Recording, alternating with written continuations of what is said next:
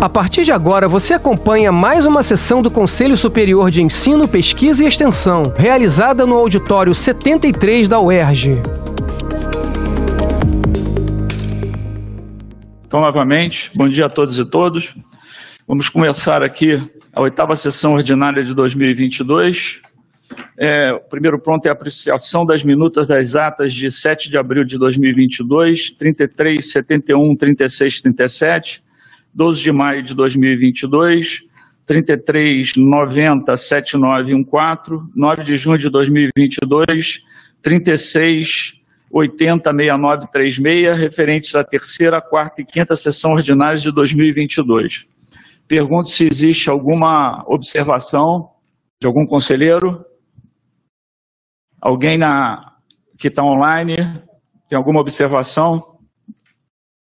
Não havendo nenhuma manifestação é, em votação, alguém se posiciona contra a aprovação de alguma dessas atas? Manifeste-se aqui é, no plenário ou no chat, por favor. Alguém se abstém? Aprovado por unanimidade. Obrigado. Vamos ao expediente, então. É, abro a palavra para os conselheiros que quiserem se manifestar agora. Conselheira Nádia, depois conselheiro Bruno. Bom dia a todos. É, eu, na verdade, queria fazer algumas perguntas, né? Não sei se é nesse momento, acho que talvez sim. É, sobre é, o vestibular de Cabo Frio, que eu queria perguntar. A gente vai. É, já foi tomada uma decisão na última reunião do CESEP. O professor Lincoln colocou que a gente precisava de duas premissas para poder fazer o vestibular, né? Uma seria o prédio, né? A posse do prédio e a segunda seria a gente ter a garantia que vai poder fazer os concursos para os docentes efetivos. E aí eu queria perguntar ao professor Mário ou ao Ricardo Barros se nós vamos fazer o vestibular é, aí, junto com o vestibular da UERJ, essa decisão já foi tomada, ou se nós vamos fazer o vestibular numa outra data mesmo que a gente mantenha o início do curso no segundo semestre de 2023. Então, a minha pergunta nesse sentido. Obrigado, só isso. É, eu vou responder a três perguntas de cada vez. É, o próximo, por favor, Bruno. Bom dia, professor Mário, bom dia a todos e todos. É, quero fazer três. É, manifestar né, três preocupações é, do Centro de Educação e Humanidades e registrar três agradecimentos. Em relação às preocupações, é, nós estamos bastante preocupados com a situação é, da contratação de professores substitutos. É, as quatro direções de centro enviaram às, unidades, às chefias de departamento, também à reitoria da universidade, uma circular contando o histórico da situação e é, nós estamos nesse momento realizando, fazendo o plano de turmas para o semestre 2022-2. E nós já temos a limitação das vagas que não foram implementadas, da contratação de novos é, novos professores substitutos e as, as vacâncias que ocorrerão em decorrência das aposentadorias, das exonerações, licenças, como licenças de maternidade, maternidade por exemplo. Então, fazer esse registro. Segunda é, questão é, relativa às vagas de concurso público para o atendimento educacional especializado do CAP, é, para oferta de Libras nos cursos de licenciatura e também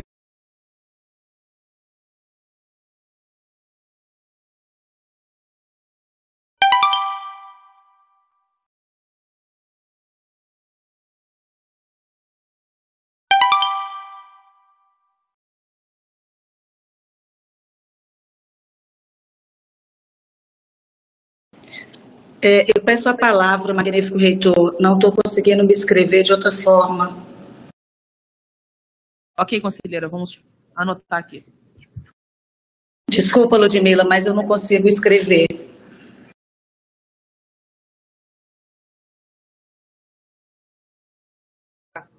Adriana. Fiz o reitor que voltou.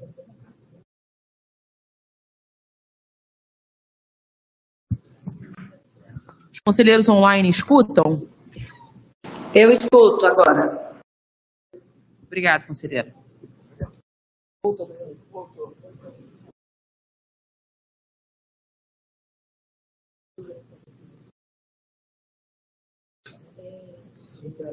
Aqui, aqui não voltou, não.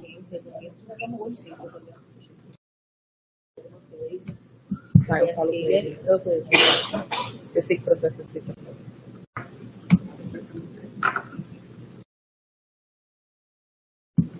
Ludmila, no meu computador. Próximo inscrito é a conselheira Cláudia. Eu, vou tô aí para resolver Eu do senhor. estou sem. Conselheira Cláudia, por favor, a palavra é sua. Bom dia, magnífico reitor, senhores conselheiros, diretores de centro. Bom dia a todos, todas e todos. É com alegria, magnífico reitor, que eu peço a palavra para trazer duas boas novas de uma das dimensões fundamentais da Universidade Brasileira, que é a extensão.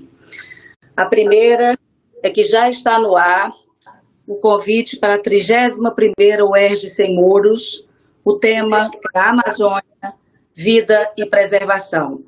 Nosso Oeste Sem Muros acontecerá de 7 a 11 de novembro e eu já adianto, pelos processos de construção coletiva, pelas propostas já cadastradas, magnífico reitor, nós teremos um início de novembro que também vai culminar em seu meio com a Semana da Consciência Negra, um início de novembro libertador e oxalá com uma nova perspectiva para o nosso país. E a Oeste Sem Muros, Amazônia, Vida e Preservação, com certeza será um momento de grande construção e emoção para todos nós. A segunda boa nova, magnífico reitor, é que nos últimos quatro meses o DEPEST já havia feito duas reuniões com todos os coordenadores de núcleo de extensão e há cerca de dez dias atrás tivemos a, a terceira reunião com a presença, inclusive, do, do colega, companheiro, coordenador do CEPLAG da Andifes, uma reunião muito profícua, muito forte. Em seguida, nós tivemos reuniões entre a PR1 e a PR3.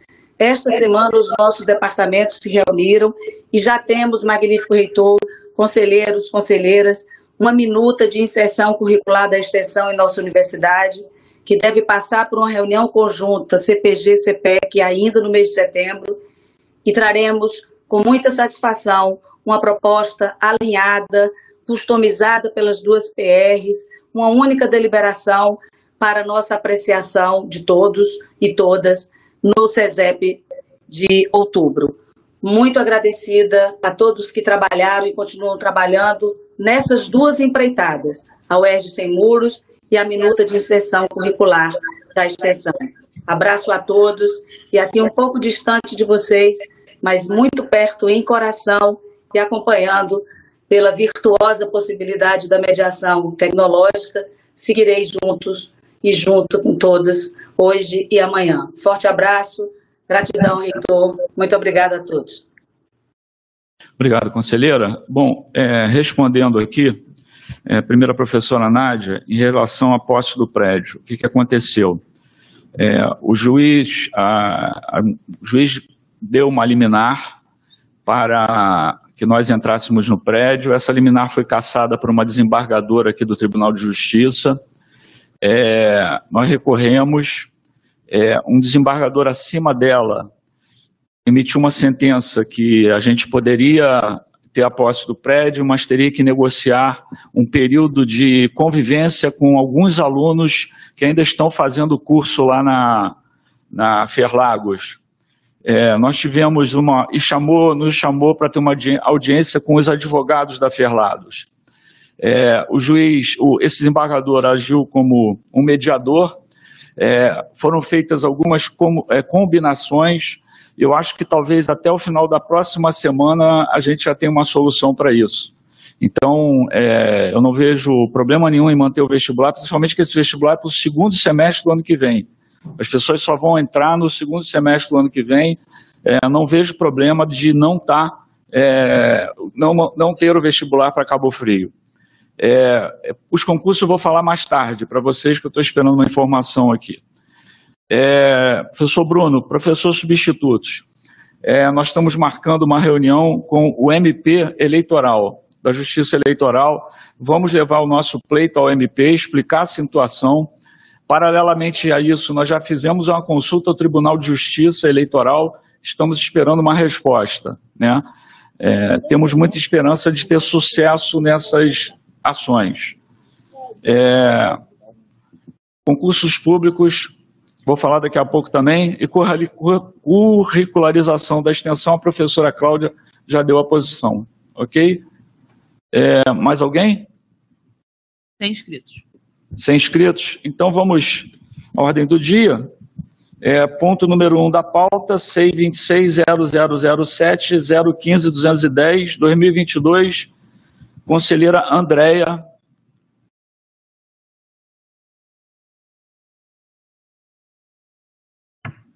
Não se encontra no plenário. Ok. Então vamos para o ponto 2 da pauta. É, C 26007 023859 2022. É, conselheiro José Augusto Mendes Miguel. não se encontra no plenário, mas ele tinha confirmado presença. Pode ser que chegue ainda depois. Então, se ele chegar aí mais, mais tarde, a gente volta. Tanto, tanto do primeiro quanto do segundo ponto. É...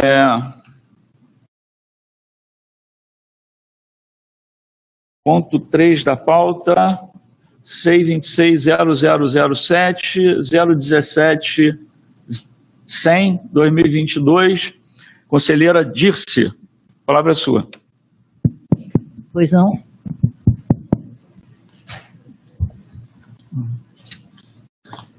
Bom dia a todos e a todas. É, Trata-se da criação do curso de especialização em Direito do Trabalho e Previdenciário Contemporâneo, mais especificamente, né, um curso que está sob a coordenação do professor Ivan Simões Garcia, cujas alterações foram aprovadas em ata do Conselho Departamental do Direito datada de 29 e 30 de março de 2022. O objetivo desse curso é aprofundar os estudos e o debate sobre o conjunto de reformas que se projetam sobre o direito material e processual do trabalho e sobre o direito previdenciário. A clientela será constituída de profissionais da área jurídica e bacharéis com formação superior de áreas afins. O curso está em conformidade com as normas do CNSES e da UERJ. A responsabilidade técnico-administrativa e pedagógica do curso é atribuída à Faculdade de Direito e à Administração Organizacional e Financeira caberá ao CEPED.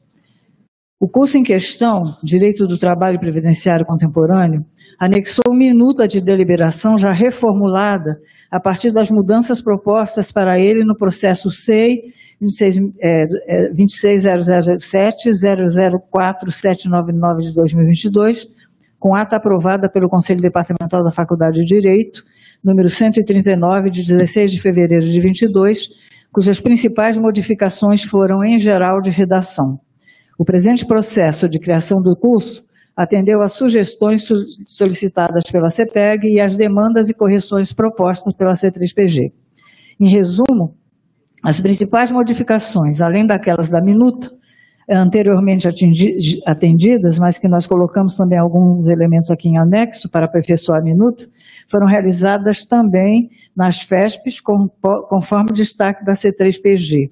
As principais é, correções da minuta do direito de trabalho é, dizem respeito ao artigo 1 parágrafo único, é, onde se deve ler graduação plena em direito, artigo 2 com apoio da faculdade de direito, estava escrito do, Artigo 7 duas cópias da carteira da identidade e retirar a exigência da carteira da OAB, porque os cursos estão dirigidos para as áreas afins também. No parágrafo 2 a linha D do caput, leia-se, portanto, né, a linha D. Artigo 12, entrega do TCC, escrever por extenso pela primeira vez, trabalho de conclusão de curso, TCC, entre parênteses, Artigo 13, parágrafo único. Disciplinas cursadas com aprovação com os respectivos conceitos finais, substituindo a palavra notas. E artigo 15, parágrafo 1 o conceito mínimo, em vez de grau, para aprovação em cada disciplina é o conceito C, em vez de 7. Parágrafo 3 o aluno que obtiver o conceito D, substituir grau, nota por D. E o artigo 16, a entrega do TCC ficará a cargo do professor, a sem, é, professor é, é, orientador, a sem acento grave. Essas, essas modificações todas são modificações da minuta, que tem como modelo a, a minuta geral para curso de especialização é, na UERJ, e, portanto, são é, modificações que dizem mais respeito à redação, alguns elementos que podem ser modificados. Então, eu inseri essas modificações para que o curso seja aprovado e não possa voltar de novo ao CESEP. É, com relação às FESP, nós temos que a FESP 1, ali é apresentado o panorama geral da criação do curso, motivação, objetivos e justificativa. A FESP 2, onde no item 9 é estabelecido que o curso será formado por um módulo, no, no item 10, a destinação, mercado de trabalho.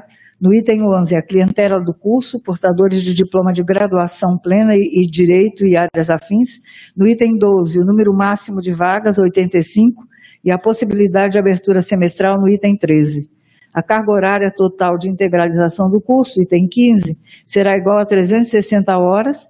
A duração total do curso, item 16, será de 24 meses incluindo a confecção do trabalho e a entrega né, do trabalho de conclusão de curso CTC. A FESP 03, é, onde está o quadro de docentes, formado por 10 professores, sendo 9 permanentes e um convidado. A FESP 4, lista as 16 disciplinas do curso, todas obrigatórias, com os respectivos números de créditos e as correspondentes cargas horárias e os docentes responsáveis por cada disciplina. Na FESP 6, é estabelecido que as aulas serão realizadas em ambiente virtual de aprendizagem próprio, específico para as demandas da turma, sendo que seus docentes serão é, é, remunerados, portanto, isso não pode ser lançado como horas dedicadas ao curso no Planinde. É, nesse sentido, essa, todas essas é, modificações presentes nas FESP foram aprovadas pela C3PG. É, as considerações por parte da conselheira, as reformulações e alterações propostas para a minuta no primeiro processo e acatadas no atual, e também aquelas sugeridas e aprovadas na C3PG foram atendidas, o que possibilita a criação do curso. Como conclusão, nesse sentido, sou favorável à sua aprovação. Ok, discussão? Alguém, alguma manifestação? O pessoal que está no, no, no online pode se manifestar no chat.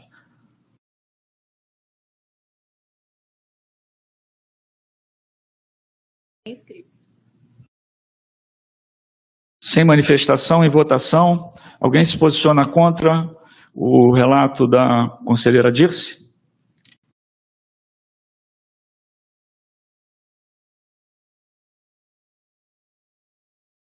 Alguém se abstém?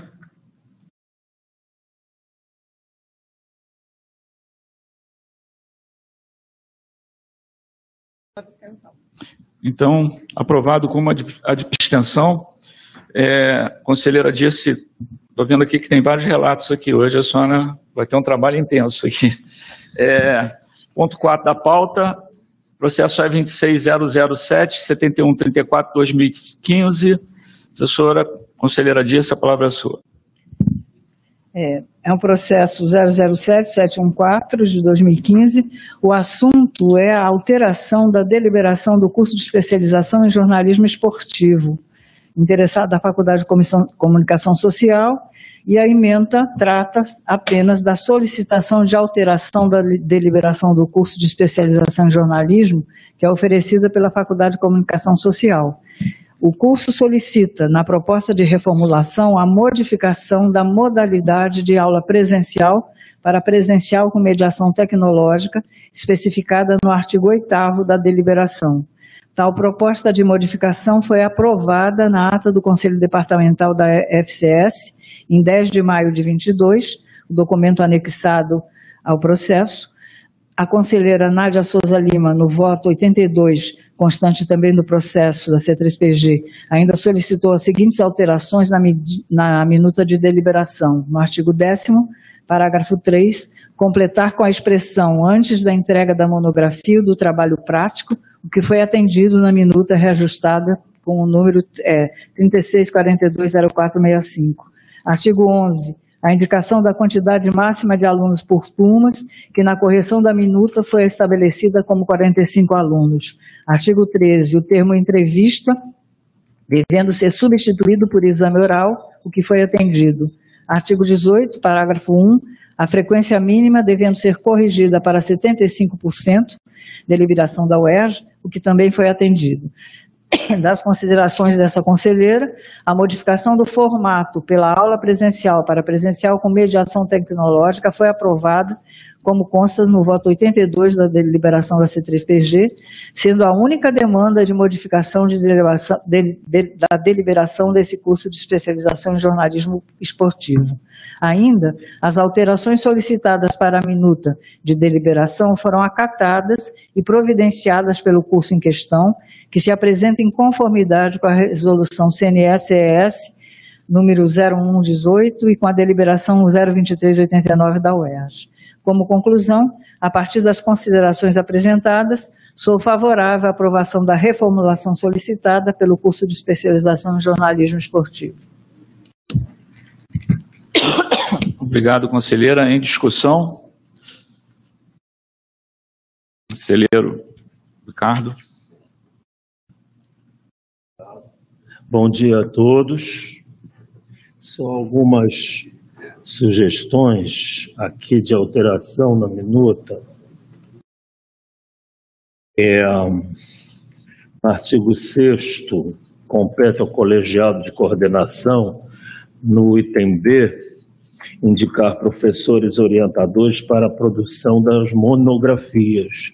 Mas como eles também aceitam trabalhos práticos, então, a gente deveria incluir aqui das monografias ou dos trabalhos práticos, desde que com fundamentação teórica, que é uma outra exigência do curso. É, no artigo 8 então vem o artigo, com aulas ministradas, passaria a ser na modalidade presencial. Aparece do modo presencial, né? A presencial a, ou a distância seria a condição, seria uma modalidade. É, no artigo 10, então, a linha A, cópia frente e verso do diploma de graduação plena ou de curso superior de formação específica nas áreas definidas, aí seguiria porque no é, público-alvo aceitam-se graduados é, em cursos de graduação ou em curso superior de formação específica. Então, a gente deveria incluir isso na exigência da documentação a ser apresentada para inscrição no processo seletivo. É, eu acho que é só isso. É só isso. Obrigado.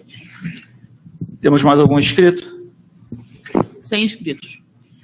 É, professora Dirce, acolhe é, as sugestões? Pois não, é, só, só esclarecendo que a solicitação foi só de alteração né, da modificação do formato de aula presencial para é, presencial com mediação tecnológica. Então, na verdade, nem a C3PG, nem eu mexemos na questão da minuta. Mas, claro, que se é para aperfeiçoar, é possível que esses, esses artigos com essas modificações sejam realmente é, é, refeitos, não é? Só lembrando que no artigo 8 modalidade, ela é modalidade presencial com mediação tecnológica, que foi isso, o que eles pediram para aprovar. Então, existe consenso? Ok. Por mim, sim. Né? Então, não consultei é, o curso. Como não tem mais nenhuma solicitação, é, em votação, alguém vota contra o relato da professora Dirce? É, por favor, manifeste aí no chat. É, tem uma questão do conselheiro Marcos Silva, Gaioso.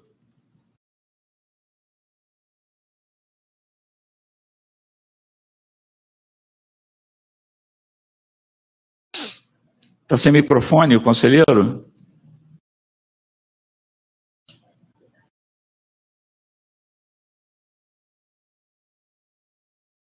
Sim, serão incluídas, conselheiro. Foram aceitas pela conselheira Dirce. Ok. Então, novamente, seguindo a votação, alguém se posiciona contra o relato?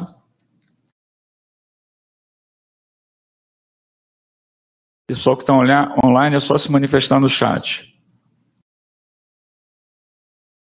Alguém se abstém?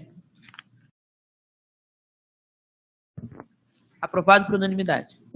Ok, aprovado por unanimidade. Vamos ao ponto 5 da pauta. Processo é 26007-5683-2019. Novamente, professora Dirce. É, pois não, é a reformulação do curso de especialização em jornalismo cultural e trata-se de solicitação da alteração da deliberação do curso de especialização em jornalismo cultural oferecido pela FCS o curso solicita proposta, na proposta de reformulação a modificação da modalidade de aula presencial para presencial com mediação tecnológica, especificada no artigo 8 da deliberação. Tal proposta de modificação foi aprovada em ata do Conselho Departamental da FCS em 10 de maio de 22, o documento anexado ao processo, o voto 85 da C3PG, também anexado ao processo, é óbvio, ainda solicitou as seguintes modificações na minuta de deliberação. Artigo 10, parágrafo 3, completar com a expressão antes da entrega da monografia ou do trabalho prático, o que foi atendido na minuta reajustada de número é, 36416028. Artigo 11, a indicação da quantidade máxima de alunos por turma, que na correção da minuta foi estabelecida como 45 alunos. Artigo 13, o termo entrevista devendo ser substituído por exame oral, o que foi atendido. E artigo 18, parágrafo 1 a frequência mínima devendo ser corrigida para 75% deliberação da UERJ, o que também foi atendido. As considerações por parte dessa conselheira a modificação do formato de aula presencial para presencial com mediação tecnológica era a única demanda de alteração da deliberação do curso de especialização em jornalismo cultural e foi aprovada por unanimidade, conforme consta do voto 85 da deliberação da C3PG, e ainda as alterações solicitadas para a minuta de deliberação foram acatadas e providenciadas pelo curso em questão, que se apresenta em conformidade com a resolução CNSS 0118 com a deliberação 023-089 da UERJ. Como conclusão, sou favorável à aprovação da reformulação solicitada pelo curso de especialização em jornalismo cultural. Obrigado, conselheira. Alguma manifestação? Sem manifestações. Como não houveram manifestações, em votação, alguém se posiciona contra o relato da conselheira?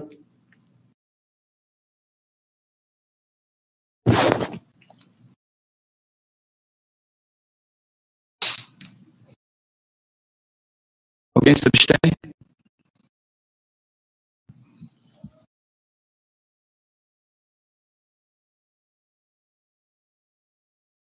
Aprovado por unanimidade. Aprovado por unanimidade. Conselheira disse mais um, é o último, né? Sim. É o ponto 6 da pauta, é 26007-2404-2017. Por favor, conselheira. Trata-se também de reformulação de curso de especialização, dessa vez em Política e Sociedade, do Instituto de Estudos Sociais e Políticos IESP. A proposta de reformulação do curso de especialização em Política e Sociedade, oferecido pelo Instituto de Ciências Sociais, Políticos e IESP, ela é uma proposta que visa, é, que, desculpe, foi aprovada em ata da reunião do Conselho Departamental do Instituto no dia 20, 31 de março de 2022, processo em anexo. As alterações solicitadas, conforme consta do processo, foram com relação ao corpo docente, as disciplinas, suas cargas horárias e número de créditos, e também a própria deliberação. Com relação ao corpo docente, conforme FESP 3, o curso possui 25 docentes, todos doutores, sendo 17 permanentes e 8 convidados. Dentre os docentes da UERJ foram credenciados os professores Paulo Dávila Filho e Paulo Henrique Casimiro, que são lotados em outro instituto, que é o ICS. Foram descredenciados os seguintes professores do corpo docente: Ricardo Seneviva, Alba Zaluar, Arnaldo Lopo, Frederic Vandenberg, Cristina Buarque de Holanda. Com relação às disciplinas e os docentes responsáveis, a FESP 4, que consta do processo, a FESP 5 e a FESP 16, também um formulário constando do processo, listou as disciplinas do curso que sofreram alterações de nomenclatura, número de créditos e equivalência curricular. Ainda, como consta do processo e relatado pela C3PG, os alunos deverão cursar 20 disciplinas no total. Desse total, 19 são obrigatórias, seis disciplinas de dois créditos, mais 13 disciplinas de um crédito e uma que é eletiva de um crédito. Dentre essas, deverão fazer, é, os alunos deverão é, cursar a disciplina de metodologia de pesquisa, bem como a monografia final, correspondendo a um crédito cada uma. Ao término do curso, o aluno deverá totalizar 25 créditos, no total de 375 horas-aula. Foram as modificações principais relatadas pela C3PG e, e colocadas em, em, debate pela, pelo IESP. No artigo 8 com relação à deliberação, foram realizadas as seguintes alterações. O número de vagas será estabelecido no edital de seleção e não será autorizada a abertura de turma com menos de 20, 20 alunos. No parágrafo 1 será autorizada a abertura da segunda turma, caso o número de aprovados em seleção seja maior ou igual a 60 alunos. No parágrafo 2 o edital da seleção pode facultar aos candidatos residentes fora da região metropolitana do Rio que optem, no momento da inscrição, entre as modalidades presencial, em sede, e remota síncrona, compondo em ambos os casos a mesma turma, respeitadas as diretrizes indicadas no caput e no parágrafo 1 desse artigo. No parágrafo 3 a modalidade remota síncrona não configura educação à distância, EAD, nos termos da deliberação 4/2016 da UERJ e do decreto número 9057/17, sendo os alunos em regime remoto avaliados com os mesmos instrumentos que aqueles do regime presencial. No parágrafo 4 denominam-se turmas com aulas ao vivo aquelas que possuem alunos nas duas modalidades presencial e remota síncrona. Nenhuma turma será composta exclusivamente de alunos em regime remoto. Artigo 10 10, né? Foi adicionada uma etapa de arguição barra entrevista durante o processo seletivo, adição da linha D. O artigo ficou assim redigido, artigo 10. Terão direito à matrícula no curso os candidatos aprovados e selecionados mediante os seguintes instrumentos de avaliação. A carta com justificativas de interesse no curso de especialização em política e sociedade. B. Análise do histórico escolar completo. C. Análise do currículo vitae atualizado. D. Agressão barra entrevista sobre o dossiê apresentado, formado pelos documentos citados nos itens A, B e C. Parágrafo único. Os critérios de aprovação, classificação e desempate serão publicados no edital de seleção. Das considerações por parte dessa conselheira, as alterações do curso de especialização em sobre política e sociedade do IESP foram aprovadas por unanimidade pela C3PP com a modificação do artigo 8 da deliberação, onde foi acrescentado para atender ao relator dessa mesma comissão que o número de vagas será estabelecido no edital de seleção. Meu parecer é que o curso está muito bem estruturado e plenamente de acordo com a resolução CNE CES 0118 com a deliberação 2389 da UERJ, podendo ser aprovada. Sugiro, no entanto, para constar no processo, uma pequena modificação a partir do modelo de deliberação da UERJ, que é distribuído para as unidades e que geralmente as propostas de criação dos cursos ou reformulações não fazem senão seguir. Ou seja, artigo 2, 12, leia-se, da monografia, em vez de TCC, a outra alternativa não foi escolhida pelo, pelo curso. Artigo 15, parágrafo 1 assim redigido. O conceito mínimo para aprovação em cada disciplina é, é, é na, e na monografia, desculpem, é o conceito C. Conceito, por substituição à palavra grau e conceito C em vez de nota 7. Parágrafo 2 assim redigido. O aluno que não obtiver o conceito, em vez de manter a palavra grau. Conclusão. Sou favorável à aprovação do curso, sem restrições. Obrigado, conselheira. Em discussão. Conselheiro Ricardo. Obrigado. Bom, as questões aqui na emenda começa com autorizo a reformulação, talvez o autorizo pudesse ser retirado, ficando reformulação do curso de especialização em política e sociedade. No artigo 1 fica autorizada a criação do curso, não se trata de criação, é uma reformulação. Fica autorizada a reformulação do curso de especialização em política e sociedade. Um,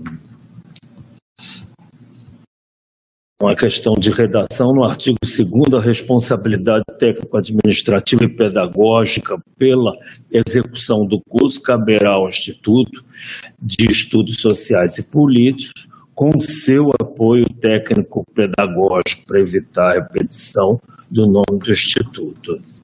É, então,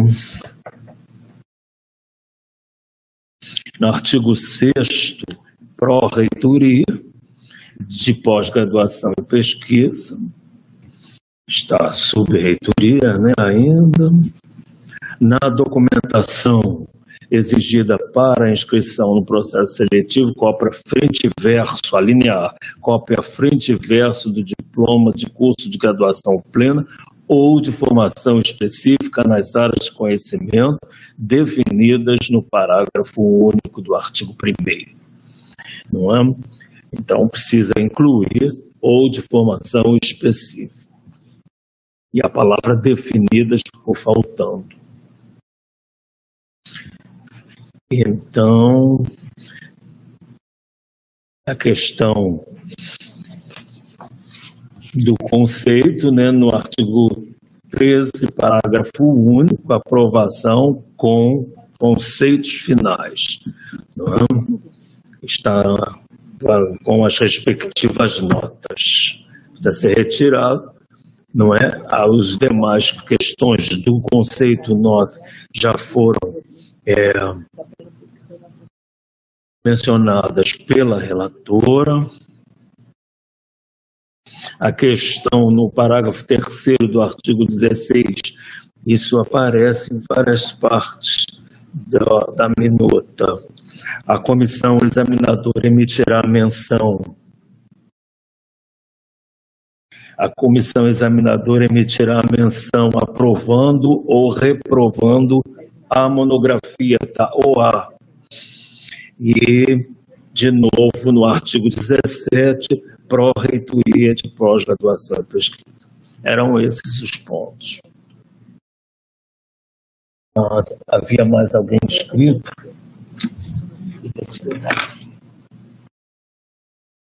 Mais algum inscrito? Sem inscritos. Obrigado. Em votação, aqueles conselheiros contrários a, ao relato da professora Dirce com as inclusões. Ah, eu esqueci de perguntar se a conselheira Cata. Não, Claro, porque na verdade a gente teria que mexer, não na minuta que está sendo aprovada aqui, né, mas na minuta geral da UERJ, que ela tem várias coisas que poderiam ser revistas. Do momento que elas forem revistas, essas coisas deixam de acontecer, Ricardo. Hum. Tá? Então a gente teria que fazer um processo para mexer na minuta modelo. Tá? Hum, tá, mas aqui. Sim, mas aqui a gente acata, sem problema. Você não vai modificar o conteúdo do curso. Não. Tá certo. Então, tendo acatado é, a relatora, então a gente prossegue em regime de votação aqueles conselheiros contrários ao relato da professora Dirce com as inclusões propostas pelo conselheiro Ricardo Barros, manifestem-se no chat ou aqui. Os presenciais, levantem as mãos, os contrários. Assim como as abstenções. Manifestações. Sem manifestações. Sem manifestações, aprovado por unanimidade.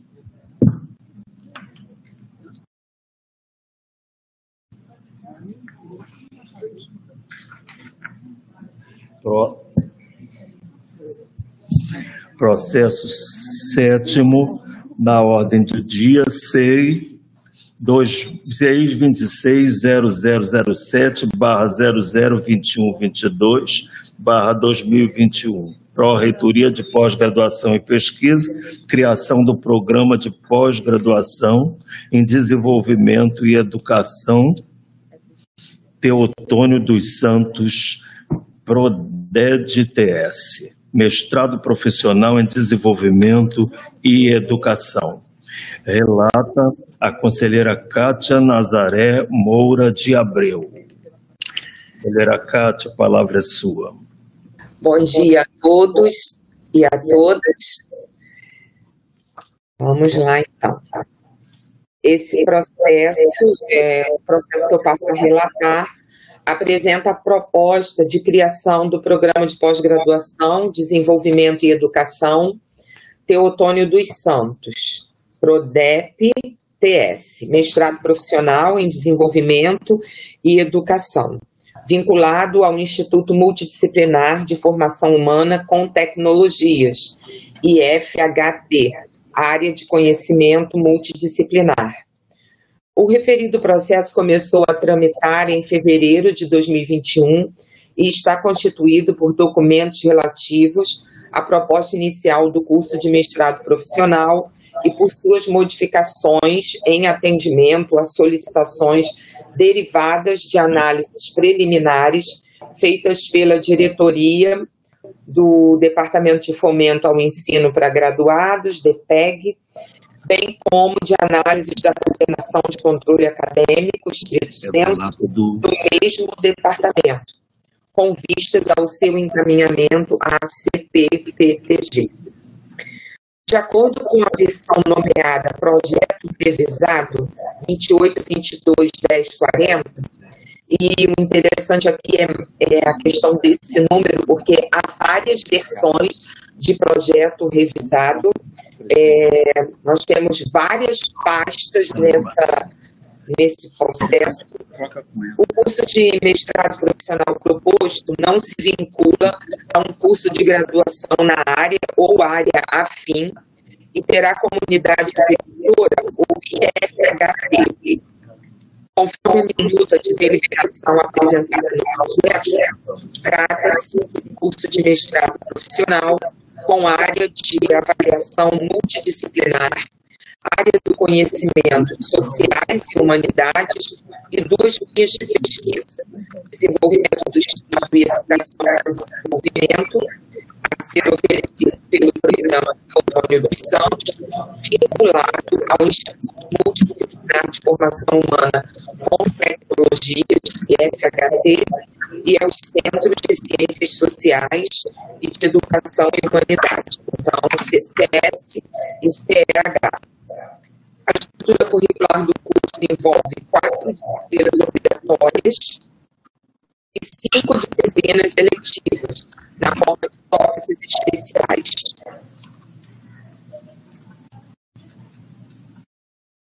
É, tópicos especiais 1, um, socialismo capitalismo de mercado, tópicos especiais 2, trabalho, educação e economia política, tópicos especiais 3, categorias do Estado capitalista, desenvolvimento e educação. E dois, aberta, seriam os tópicos 4 e 5. E trata-se de um mecanismo comumente pensado em proposta de suporte com o objetivo de propiciar a incorporação na oferta de disciplinas de tá. temas que expressem interesses emergentes ou que atendam à necessidade de aprofundamentos e atualizações no campo de formação. A proposta do curso prevê a oferta de 30 vagas por seleção, segundo periodicidade anual, para um público-alvo preferencial composto por portadores de diploma de graduação ou mestrado em ciências sociais aplicadas, ciências humanas, planejamento urbano, regional, demografia, serviço social, multidisciplinar e administração pública e de empresas. O corpo docente é constituído por 13 professores doutores da UERJ, sendo 11 docentes permanentes, um docente colaborador e um docente sem informação a respeito do tipo de vínculo. Do total de professores, sete são da Faculdade de Educação, dois do Instituto de Aplicação Fernandes Rodrigues da Silveira, CAP-UERJ, e dois da Faculdade de Ciências Econômicas, FCE, e um do Instituto Multidisciplinar de Formação Humana e Tecnologia, IFF, e um da FFP. Quanto à área de formação, os referidos professores têm titulação acadêmica em educação, desenvolvimento econômico, políticas públicas e formação humana, ciências, filosofia e história expressando o caráter, ou até confirmando né, o caráter multidisciplinar do curso. Também possível ser observado nas informações relativas às pesquisas coordenadas pelos professores que integrarão o PPG proposto.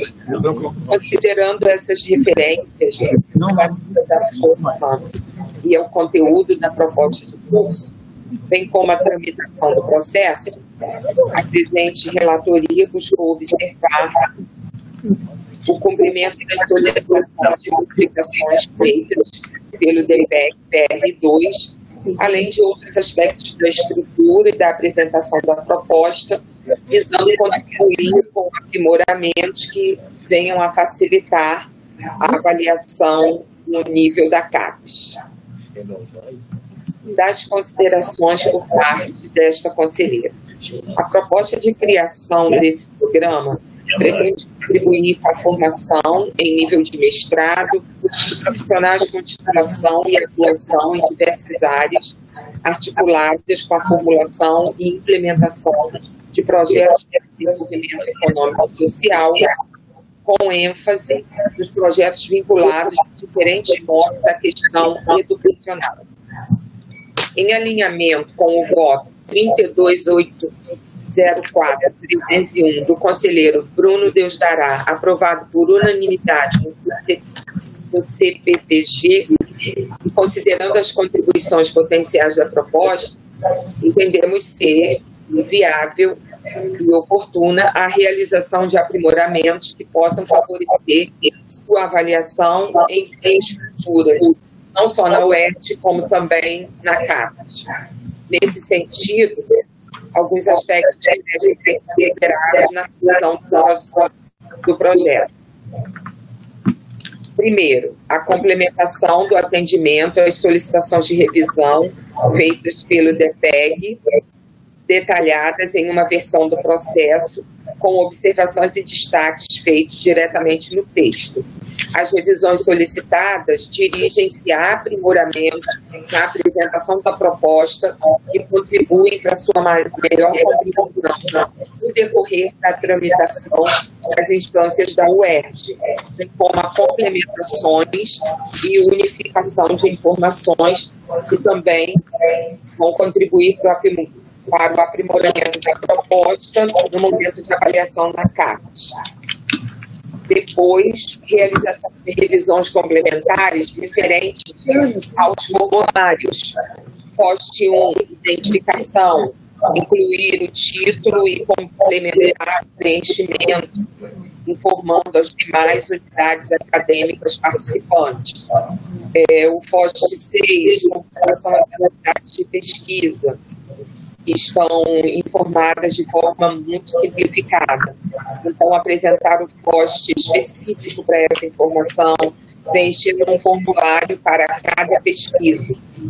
O post 7, quadro de disciplinas. É, será necessário incluir no processo esse post 7, quadro de disciplinas, já que é um formulário em que as informações sobre as disciplinas incluem um campo específico sobre os docentes responsáveis por essas disciplinas. Além disso, o quadro de disciplinas deve ser compatível né, com as emendas das disciplinas, considerando que há disciplinas numa página e que não apresentam o mesmo título na emenda e que a emenda de duas disciplinas eletivas, os títulos não constam na estrutura curricular. O post 8, quanto à emenda das disciplinas, é, já foi feita a correção proposta pelo conselheiro Bruno, então, de tópicos essenciais, passamos a ter tópicos especiais. Tem que ter também uma revisão na questão das emendas, considerando que algumas estão com uma descrição bastante simplificadas. E aí, por exemplo, a gente tem como nome da disciplina Educação, Trabalho e Desenvolvimento e aí entra simplesmente educação, desenvolvimento, educação e trabalho. Ou seja, não há uma informação sobre o teor dessa disciplina. Além disso, a unificação da diagramação e das fontes utilizadas na redação, das referências apresentadas na bibliografia básica de cada emenda, necessidade de descrição específica no item ementa de apresentação de bibliografia básica da disciplina de tópicos especiais, um, tópicos especiais dois, tópicos especiais três, já que a descrição de temas pede que essas disciplinas tenham ementa completamente aberta, a necessidade, e aí o FOST 9, a infraestrutura, as informações que constam já no processo sobre a infraestrutura é, tem que ser apresentadas né, no FOST 9 e aí de forma detalhada sobre o que há disponível e o que ainda precisa ser viabilizado. E, por fim, uma revisão geral que unifique a redação, verifique o cumprimento de todos os itens normativos necessários para que haja uma, uma coerência interna do texto e para uma apresentação bastante uniforme da proposta. Dessa forma, considerando a necessidade de revisões capazes de aprimorar o projeto, de modo a favorecer sua avaliação em fases seguintes e também em sua implementação futura, após a aprovação pela CAT, que deve ser encaminhada até o dia 30, recomendamos a aprovação.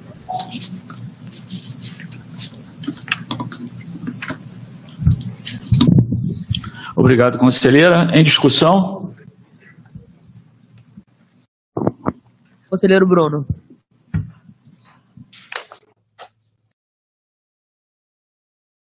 É, bom dia a todas e todos novamente. É, quero aqui muito rapidamente de público agradecer a conselheira Kátia Abreu pela leitura detalhada do, do processo, pelas contribuições é, que faz na sua relatoria e a esses agradecimentos também estender ao professor Zacarias e a toda a equipe envolvida na redação do, é, do na proposição é, dessa, dessa proposta.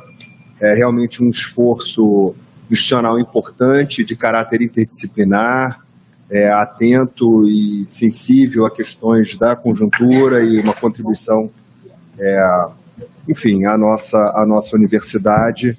É, a equipe do processo avançou bastante né, nas, nas contribuições foram recebendo ao longo do e o diálogo institucional construído em torno da, da proposta.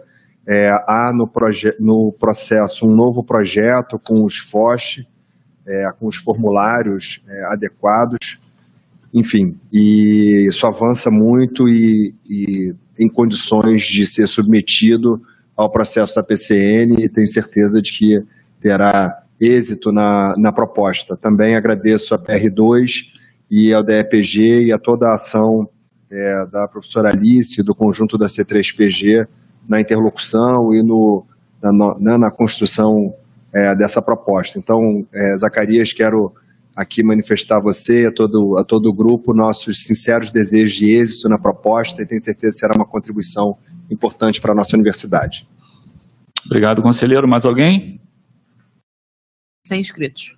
É, em votação, é, por favor, aqueles que, se, que votam contra o, o relato é, da conselheira Kátia, é, por favor, manifestem-se online no chat.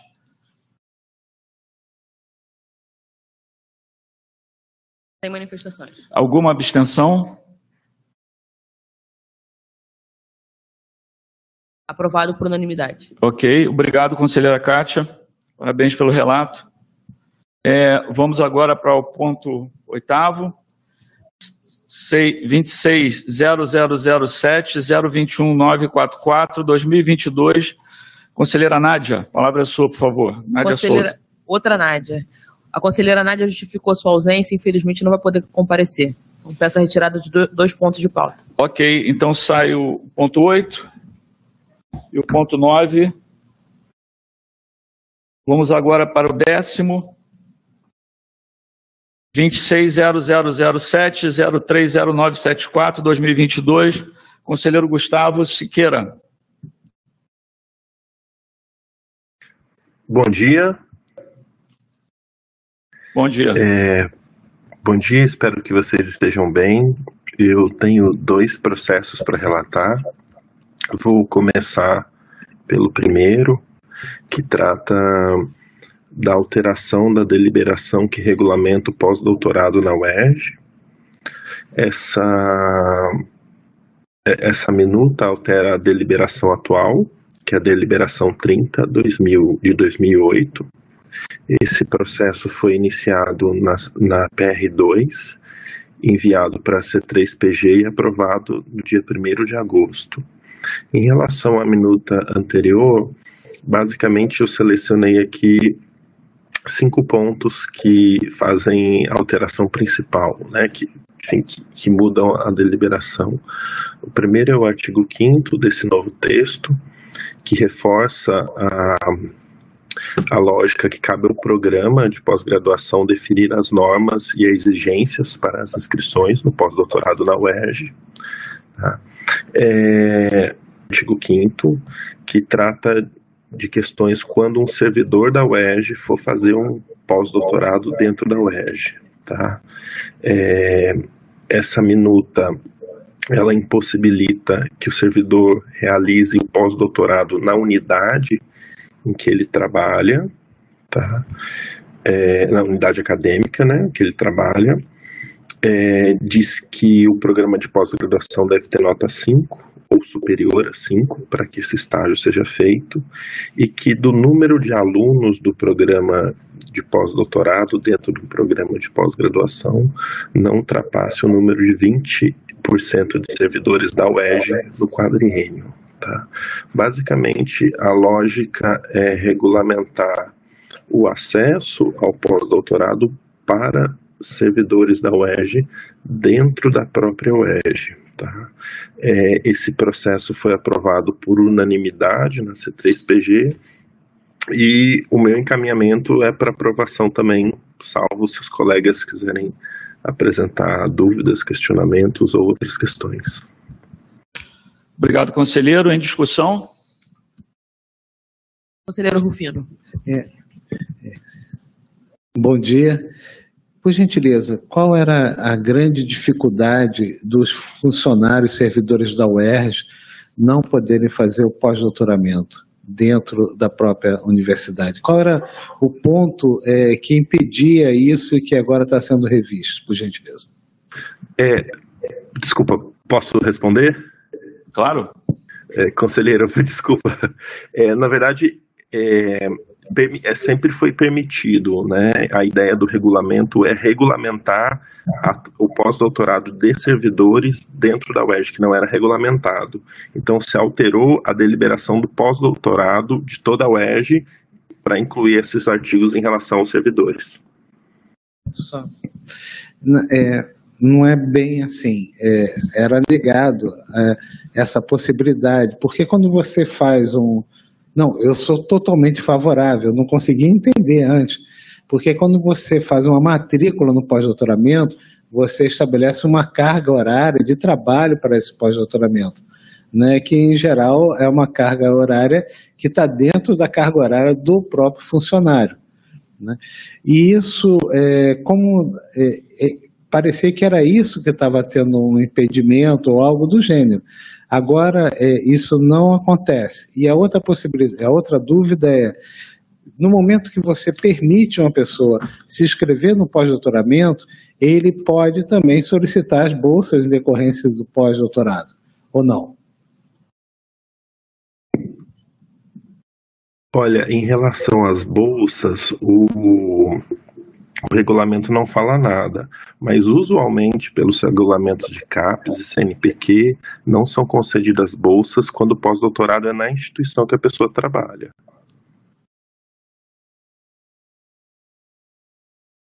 Professora Cátia. Oi, bom dia. Eu gostaria também de fazer uma pergunta sobre a questão da, da carga horária, né? No caso, é, não significa necessariamente afastamento do servidor em relação às suas atividades, ou representa afastamento? Eu quero entender. Segundo o previsto aqui, não possibilita a, a licença PROCAD. Sim, mas o afastamento. São coisas diferentes. Peraí. Conselheiro Rufino. Eu acho que isso tem que ficar bastante é, que, é, claro para todos. É, você não vai conseguir fazer um pós-doutoramento né, se não tiver um afastamento do servidor. Né? Nem que seja em parte, 50% da sua carga horária, algo que a gente está aqui no momento até para poder auxiliar né, o relator é, nesse tipo de possibilidade. O servidor, e é uma intenção de todos, ele cada vez qualifique mais né, e possa contribuir não só para a universidade, como para todo o sistema de pesquisa educacional brasileiro. Então, eu acho que deve ter a possibilidade de um afastamento, pelo menos parcial, das, ou seja, um afastamento parcial seria ruim, mas é, conceder a possibilidade de, no mínimo, 50% da sua carga horária estar tá vinculado para o pós-doutoramento. Aí tem, isso acho que é uma, é, acho que é necessário.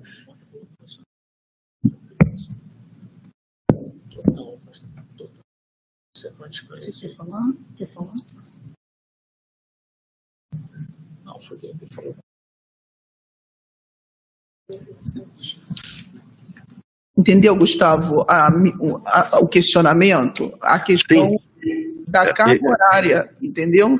Não, entendi. Eu, eu só assim, eu, o que está escrito na, na, sugestão que foi aprovada pela PR3 está exatamente assim. É, no caso de um pós-doutorando ser servidor da UERJ, é, tal, tal, tal, em programas de pós-graduação da UERJ dependerá de autorização prévia da PR2 e não poderá implicar em licença PROCAD, tá? Esse é o texto do artigo 2, parágrafo 4 que foi aprovado pela C3PG. Eu estou reproduzindo ele só. É, conselheiro. Eu queria pedir inscrição, reitor. falando.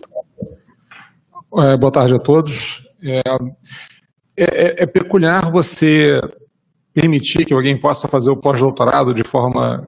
Que é, que é, uma experiência profissional, não é um título, é, de uma forma integrada, se ele não tiver afastamento da, do trabalho dele. O pós-doutorado significa alguma coisa que ele vai fazer uma experiência a agregar, além daquilo que ele já faz normalmente. Então, não permitir o afastamento dele, mesmo que parcial, parece peculiar. Né? É, é, da mesma forma como nós fazemos para o docente que vai se afastar, por exemplo, para a UF, para outro estado, que ele é afastado das funções normais dele, acho que é, é, a gente faz um conflito de, de, de, de, posições se a gente também não adotar de uma certa forma que o afastamento pode acontecer para o nosso servidor. Vamos imaginar, ele está lotado aqui no Rio de Janeiro, mas ele quer fazer lá em Resende, na UERJ, e ele não vai se afastar daqui do Rio? Entendeu? É, é, é, geramos um conflito na decisão que não é fácil de resolver. Então, acho que não, não permitir o afastamento, não regulamentar o afastamento. Existe uma, existe uma outra questão que seria a definição do que é um pós-doc, que é uma experiência profissional que você faz inserido em uma outra cultura, mas essa é uma discussão muito mais larga que a gente pode ter depois disso. Mas, factualmente, se eu, por exemplo, afastar um funcionário daqui para ir fazer o pós-doc dele lá em Resende, se eu não tiver o tempo dele disponível para isso, fica numa situação bastante peculiar, né? Então, me parece que a gente precisaria resolver esse, esse conflito. Conselheiro, Conselheiro André.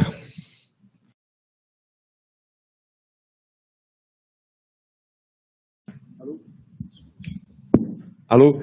Não, só complementando a discussão, até que o conselheiro Alex colocou, acho que o espírito ali da, da de como está colocado é mais em função do que é filosoficamente o pós-doutorado. Né, que, como você colocou, o objetivo é uma experiência profissional numa cultura separada da cultura onde você está inserido. Acho que a, a, a, discussão é nesse sentido mais amplo que o Alex colocou, eu acho que é refletido. Né? É claro, não é, não é simplesmente, se a pessoa vai fazer pós-doutorado, esse pós-doutorado é fora da carga dele de trabalho, mas para que o pós-doutorado tenha, no, sentido estrito do termo, realmente se completar, como o Alex falou, não é um título, como erroneamente se coloca, uma experiência profissional, na sua plenitude é fora do seu ambiente de trabalho, você ter um contato com outra realidade é, profissional. Só, só essa observação complementando o que o Alex colocou. Conselheiro Gaioso.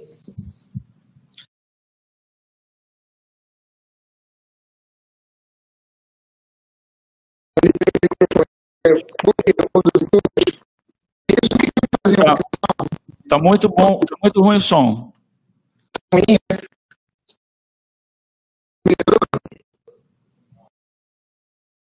O som está muito ruim. Eu estou tentando fazer a conexão também pelo computador, não estou conseguindo, não sei o que está acontecendo. Melhorou agora. agora. Eu estou no celular porque é onde eu tenho microfone. É, eu só queria dizer uma coisa. É, a experiência que eu trago do, de parte do Centro Biomédico e do Instituto de Biologia é que normalmente muitos servidores que fazem o pós-doc, eles já fazem normalmente dentro dos seus locais de trabalho. Então, esse necessariamente não precisaria de é, um Procasa. Mas, como foi colocado pelo Gustavo, é, ele pode, a unidade, o departamento dele pode querer que ele faça um pós-doc em outra unidade da UERJ fora. Então, ele precisaria ter esse, esse, esse prazo para fazer isso. Né? Como também a gente já viveu isso dentro do Instituto de Biologia também, com alguns servidores fazendo pós-doc. Então, era isso que eu queria deixar registrado. Eu achava que seria importante a gente registrar, Gustavo, é a possibilidade de alterar o que está aí e, e, dizer que o servidor pode solicitar o PROCAS. E aí vai ficar a critério dele com a, a chefia de departamento, chefia de unidade, entende? Então, assim, porque senão a, a, a, SGP vai negar, né?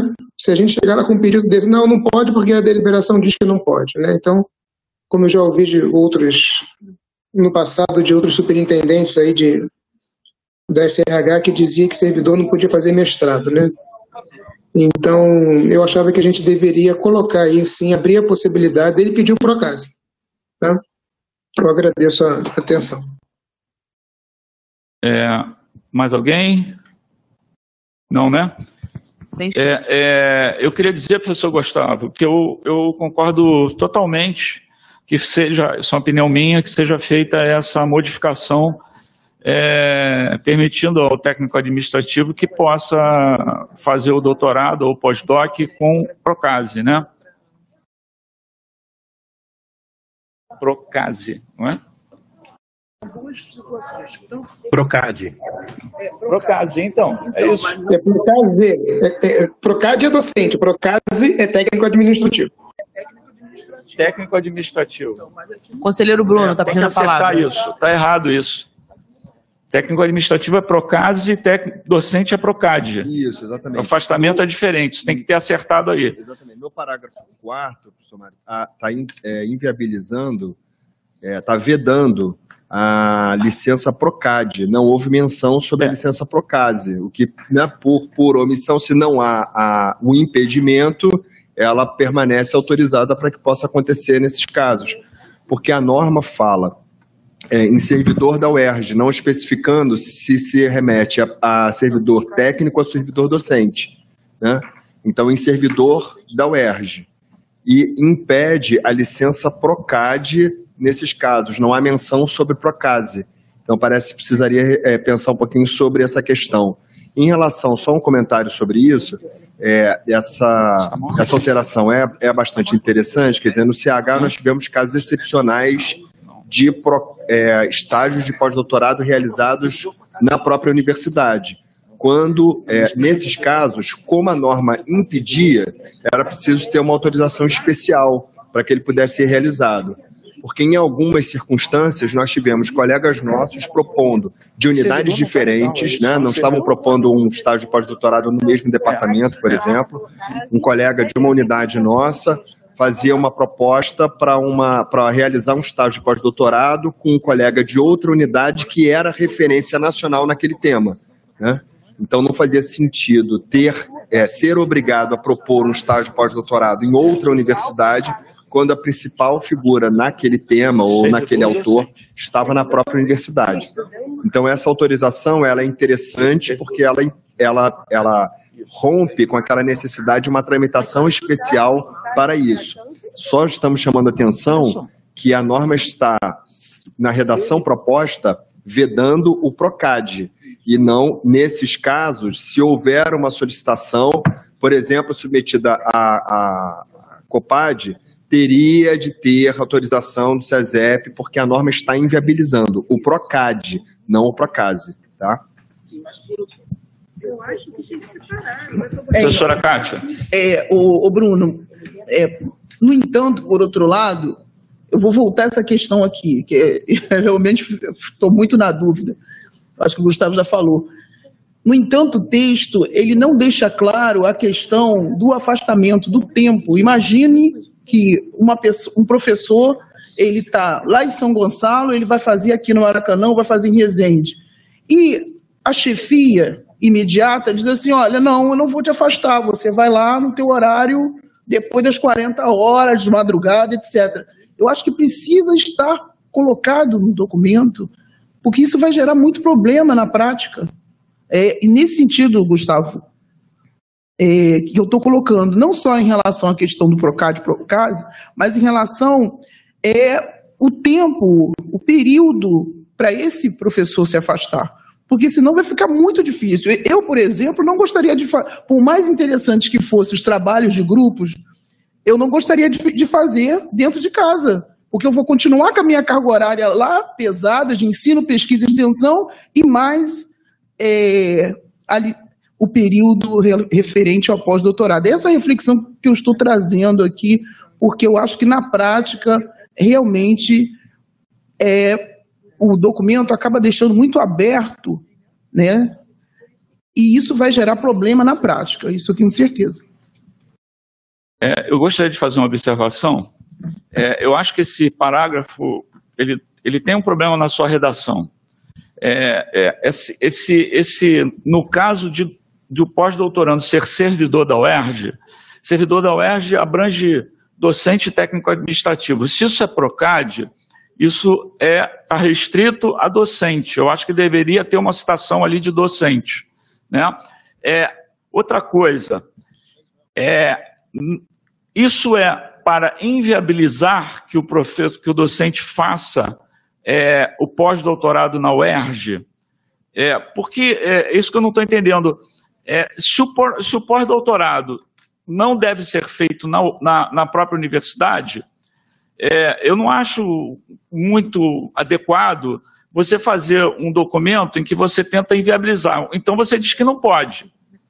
Agora, se ele pode, eu também acho que você não pode é, condicionar fazer esse pós-doutorado a uma licença e que não pode ter licença é, é, muito complicado um docente ou um servidor técnico administrativo continuar nas suas atividades laborais normais e ainda fazer um pós-doutorado. Eu acho muito difícil. Né?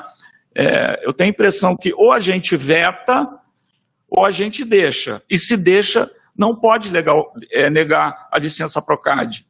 Ou, pro, ou PROCASE, no caso do técnico administrativo. Né? Teria que ser avaliado caso a caso e determinar o tipo de licença que teria. Eu queria deixar isso aqui em discussão, mas esse é o meu pensamento. Conselheiro Bruno, depois a conselheira Nádia. Tentando, é, só concordo com o professor Mário, e é, nesse caso, essa, essa redação, aí eu teria de rever e ver todos os momentos em que ocorre, eu posso até fazer isso, me proponho fazer isso, todas as vezes que ocorre a palavra servidor para a gente uniformizar a redação.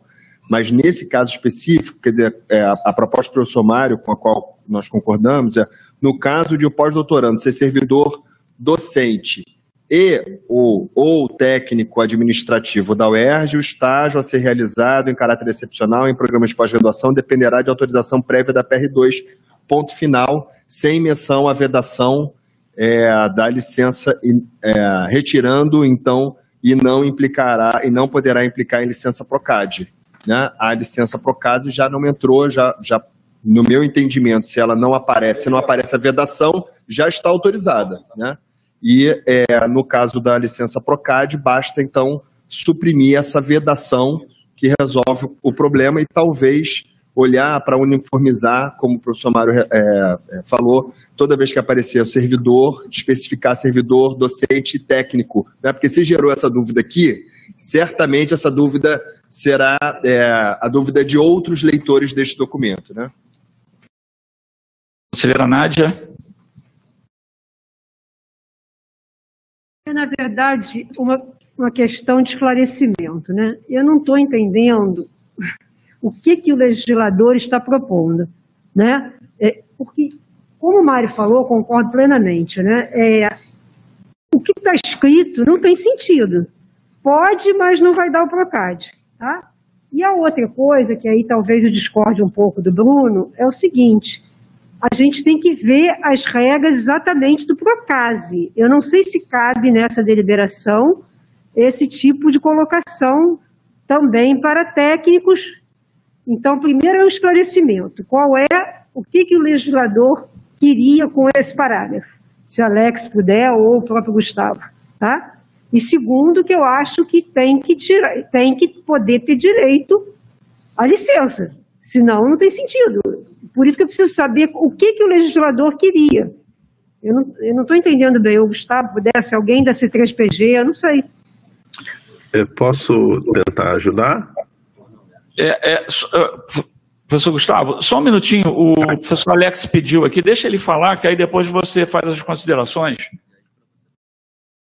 Obrigado. Então, é, em relação à questão do nosso docente poder fazer o pós-doc não é? eu acho que existem situações em que isso se aplica.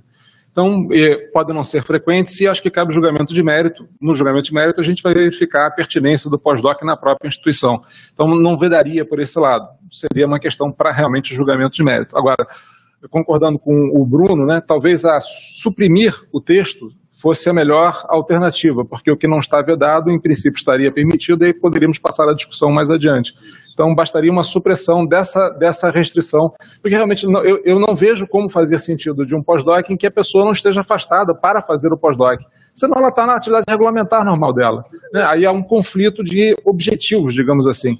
Então, esse conflito fica muito aparente e eu acho que a solução da, simplesmente da retirada desse ponto já resolveria a nossa, a nossa situação. E botar, e botar professor, servidor professor. Desculpa, pode... concordo contigo. Nesse momento, acho que poderíamos colocar docente e, eventualmente, discutimos a questão em relação ao, ao, ao servidor. Mas... É, é, é, deixa eu ver se eu entendi. É, eu ouvi aqui a proposta de tirar esse parágrafo. Tira o parágrafo. Qual a parte final? Qual a vedação? Não poderá implicar em licença Ok. Então a proposta é essa. É, professor Gustavo, saber se você concorda aí. É, a proposta do professor Bruno é retirar a frase e não poderá implicar em licença PROCAD, é isso? Não, é retirar só esse pedacinho aqui e não poderá. É isso, isso mesmo, isso mesmo, isso mesmo. Sim, eu acho que é consenso de, de todas as pessoas que falaram fazer essa retirada. Ok? Sim.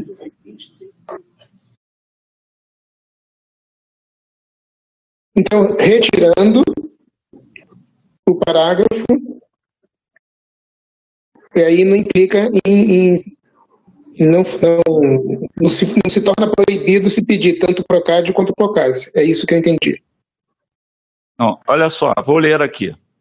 É, pela modificação, o parágrafo 4 ficaria: no caso de o pós-doutorando ser servidor da UERJ, o estágio a ser realizado em caráter opcional, excepcional, em programa de pós-graduação da UERJ, dependerá de autorização prévia da PR2 e acaba a frase. É isso?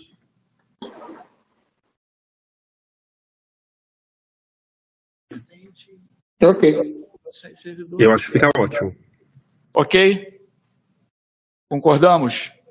Então tá. O, o conselheiro Gustavo, relator, concorda. É, mais alguma manifestação? Sem manifestações. Não havendo manifestação, em votação, quem vota contra o parecer do conselheiro Gustavo com a alteração proposta aqui? A conselheira Valéria está pedindo esclarecimento. Pois não? É, nós te... Bom dia. Bom dia. Conselheiros. É, nós temos na universidade alguns casos de servidor, servidores que já fizeram seus cursos de doutorado, pós-doutorado na UERJ. Esses casos, a partir da votação de hoje, ficam assegurados a certificação? Cursos concluídos? Sim. Claro. Não, é só a dúvida, só para ficar claro mesmo. Obrigada. Ok. Então vamos lá. É, em votação, quem se posiciona contra o relato do conselheiro com alteração é, proposta?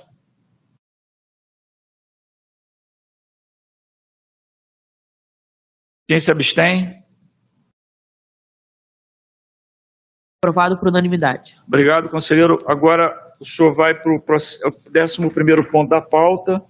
C260007-031179 de 2022. A palavra é sua.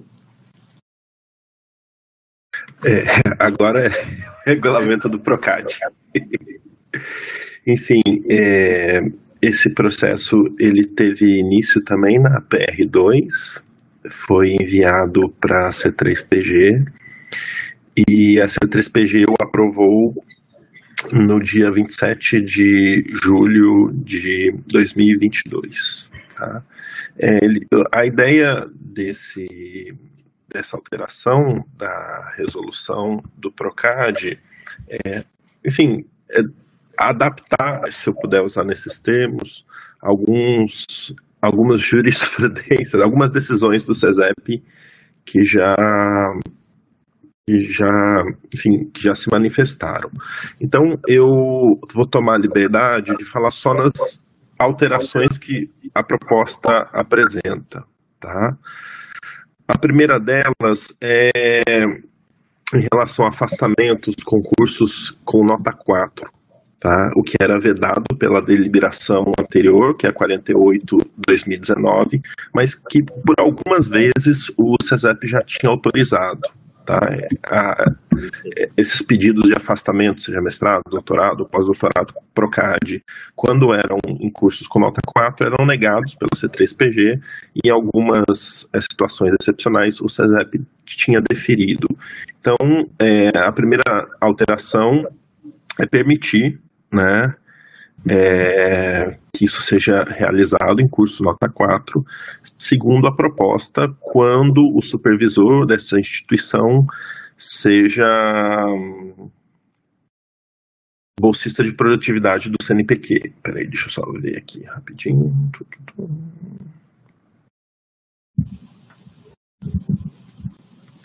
Acabou? Ah, abre aqui. Tá, só para citar exatamente é o artigo 8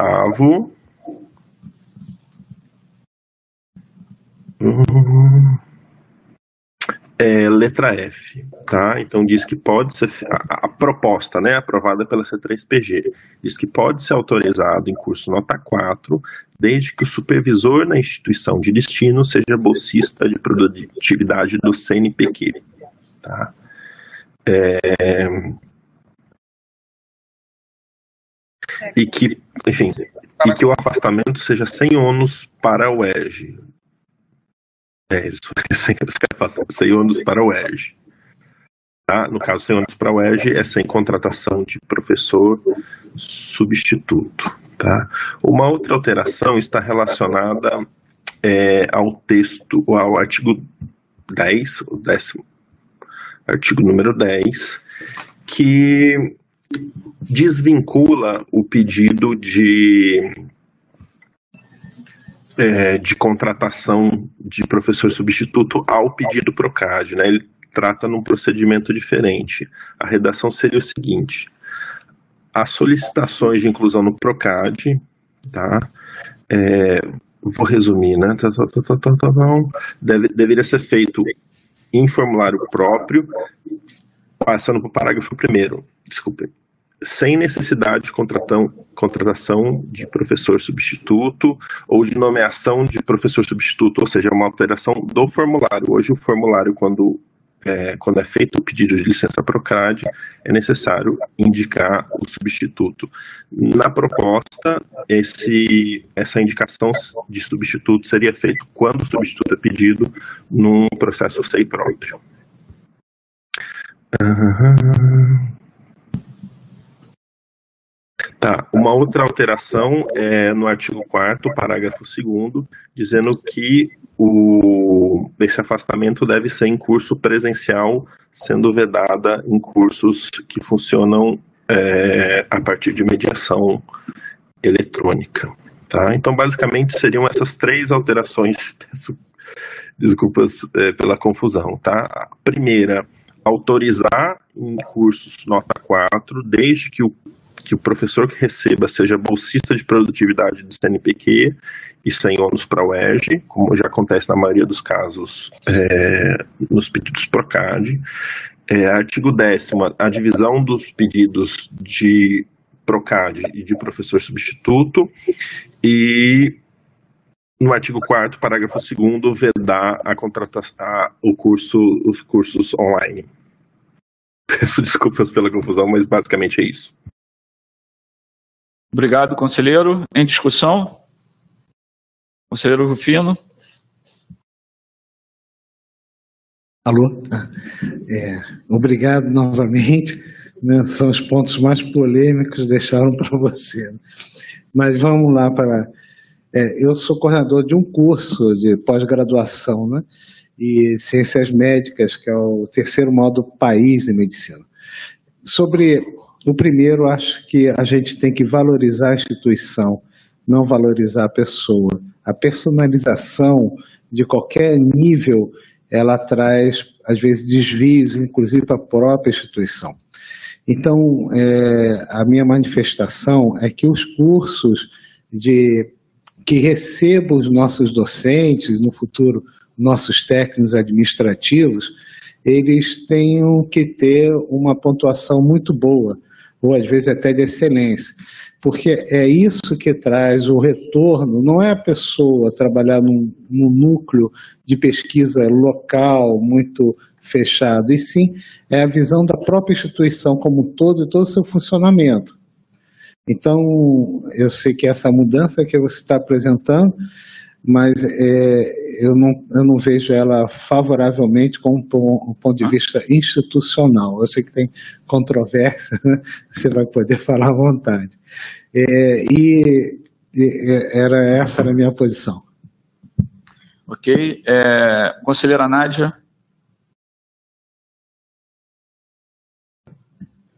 Você pediu?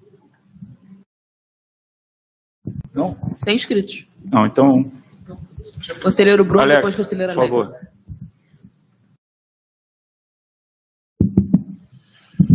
Então, é, o que acontece é o seguinte: é, a, a, instituição não é julgada pela CAPES, os programas são.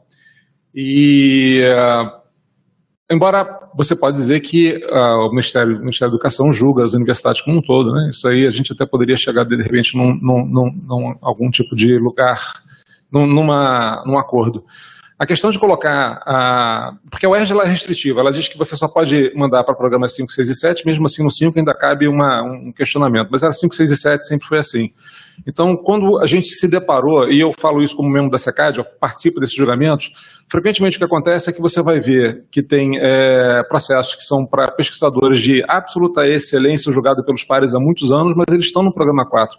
Ou seja, o fato do, da pessoa estar no programa 4, ou mesmo numa universidade pequena, ou, ou grande, que você pode estar numa grande no programa que não tem muita, não tem muito, digamos assim, é, é, o conceito na CAPES não é muito alto, essas relações não são muito fáceis. Então, como você garantir que o nosso, nosso docente está inserido num excelente grupo de pesquisa?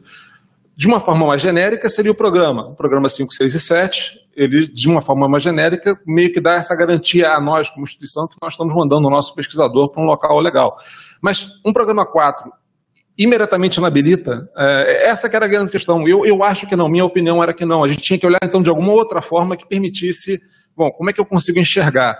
E aí você vai ter a situação, ah, eu posso, como o caso concreto, a Universidade Federal da Bahia é uma excelente universidade, mas dependendo do programa que você está indo para lá, você pode não estar tá numa situação de, um, de, um, de uma equipe muito atuante em pesquisa. Mas aí você vira, olha, o supervisor é pesquisador do CNPq, é, ele foi julgado pelos pares dele, não é, não é um casuísmo, e, esse é um processo que todos nós, todos nós queremos passar, passamos, somos julgados, avaliados, isso é público, não, é, não se trata de um caso a caso. Então, a troca que se fez é, bom, vamos a, a, a aumentar a abrangência do programa, agora conseguimos chegar em programa 4, mas em programa 4 em que condições? Como é que eu garanto a qualidade minimamente garanta a qualidade de que nosso pesquisador está indo para um local legal. Então, pesquisador do CNPq é, é, talvez seja uma maneira de ver, porque olhar a instituição como toda não dá essa garantia. A gente sabe isso, as instituições são heterogêneas no Brasil, mas pelo menos olhar o grupo de pesquisa dá uma garantia para nós maior de que efetivamente o nosso pesquisador, que a gente está investindo, mandando ele para lá, está recebendo a melhor, a melhor contribuição possível, o melhor é, o apoio possível para o tempo que ele vai ficar lá. Né? É, a, a, a, mesma coisa, ele, o, o, nosso, o nosso relator acabou não mencionando da segunda vez, que é, ele está indo é, sem que a universidade se comprometa com o substituto, porque no caso 5, 6 e 7, o substituto ainda pode ser discutido, mas no 4 nem isso. Ou seja, o departamento dele tem que estar tão é, de acordo com a, a, o afastamento dele que vai cobrir o tempo que ele estiver fora com a sua própria, sua própria atividade laboral, daqueles que estão permanecendo. Entendeu? Então, é, é, é, foi no sentido de tentar garantir a qualidade de inserção do nosso pesquisador, quando ele estiver indo se deslocando para fora, é, de uma maneira mais objetiva, de uma maneira que é pública, é, a gente é, é, é isso está disponível para todos, a gente tentando até fugir dessa questão, não é o casuísmo, é o fato é o seguinte, ele foi julgado publicamente por, por pesquisadores que ele mesmo não conhece, aquele cara, o, o, o, o nosso supervisor que está recebendo o nosso ele mesmo não conhece. Então, acho que dessa forma a gente tenta evitar o casuísmo. E é um critério que protege o docente que a gente está mandando. Né? Pra, pra ele está indo para um local que, reputadamente, tem um grupo de pesquisa de altíssima qualidade. Se o programa, no geral, não oferece isso, pelo menos o pesquisador ao qual ele se vincula, ele tem essa, essa, esse, digamos assim, selo de qualidade. Eu acho horrível dessa forma, mas é mais ou menos a, a maneira como a gente enxergaria né, a exigência do pesquisador do CNPq. Outras formas de avaliação poderiam ser é, implementadas. Eu não, não, não, estou querendo colocar contra isso, não. Mas julgar a instituição como um todo é muito mais difícil, porque quando você vai no microcosmo onde o nosso pesquisador vai atuar, a questão pode não ser exatamente o que a gente enxerga no geral. Entendeu? Foi esse o sentido da. E usar uma coisa pública, que é notória, que todos conhecem, que tem acesso ao banco de dados do CNPq, abre o currículo lá, se consegue enxergar. Foi mais ou menos nesse, nesse sentido. Tá? Então, é, foi, foi, por, foi por esse caminho que nós seguimos para tentar proteger a decisão de abrir um pouco mais o, o SECAD para atingir os programas 4. Conselheiro Bruno, por favor. Retomando esse aspecto discutido pelo, pelo Alex, acho essa modificação é bastante importante, porque na nossa área nós temos é, programas em consolidação e que ainda estão no momento de ter a nota 4, mas que interessam bastante pela rede, enfim, pelos profissionais que têm. Então, essa possibilidade na norma, ela é um, um avanço do nosso ponto de vista. É, tem uma questão que é em relação ao afastamento parcial. Né? Nós temos é, recebido muitas críticas dos nossos colegas que saem com afastamento parcial, porque isso significa, do ponto de vista docente, muitas vezes não ter alteração nenhuma Porque a alteração, afastamento parcial, em que a gente diz que ele está liberado de, 20, de 50% da carga horária e ele tem 50% da carga horária em atividade de pesquisa, por exemplo, que é justamente aquilo a que ele está se dedicando quando faz um, uma licença PROCAD, na realidade, permanecer com toda a carga da vivência cotidiana da unidade acadêmica, o que justamente é, não inviabiliza, mas precariza o vínculo. Né? É, então, a gente devia é, avançar um pouco mais no sentido de é, pensar que esse, esse afastamento parcial possa ser um afastamento parcial da carga horária de sala de, de ensino, né? É, ou seja, em que ele, ele é, não deixe, não permaneça lá com a coerção das oito horas, mas que ele pudesse ter uma carga. Ele está considerado em afastamento. A, é, o atendimento à carga horária que ele tem de ensino é que é parcial. Né? Ele não deixa de ser um afastamento, porque na prática, se a gente mantém o afastamento do, da carga de 50% da carga horária de 40 horas, na prática ele não, ele não tem um, ele tem um afastamento formal mas que não significa nada do ponto de vista do seu cotidiano profissional na universidade. Essa é uma questão. E a outra questão que não está solucionada, que é essa separação da análise de mérito na SECAD e análise de substitutos na COPAD. A gente tem feito uma, é, uma discussão bastante é, intensa no âmbito da COPAD desde 2020 sobre os afastamentos. É, tem havido um entendimento no âmbito da COPAD é, de que há, necessidade de preenchimento é, das disciplinas, ou seja, de uma vinculação, não de uma concessão de 20 horas, de uma vaga de substituto para um determinado departamento, mas que essa solicitação, não sei se está me fazendo claro, essa solicitação ela seja feita com a indicação da disciplina. Nos casos de PROCAD, por exemplo, PROCAD para universidades estrangeiras, né, que dependem da autorização publicada em DO, é, no, no, Diário Oficial, para que se dê entrada em bolsas é, de Capsprint ou de outras agências de fomento, é, não é possível que a tramitação esteja envolvida dessa forma. Né? Ou seja, o momento do plano de turma, amanhã fecha o plano de turma do semestre que vai começar em outubro.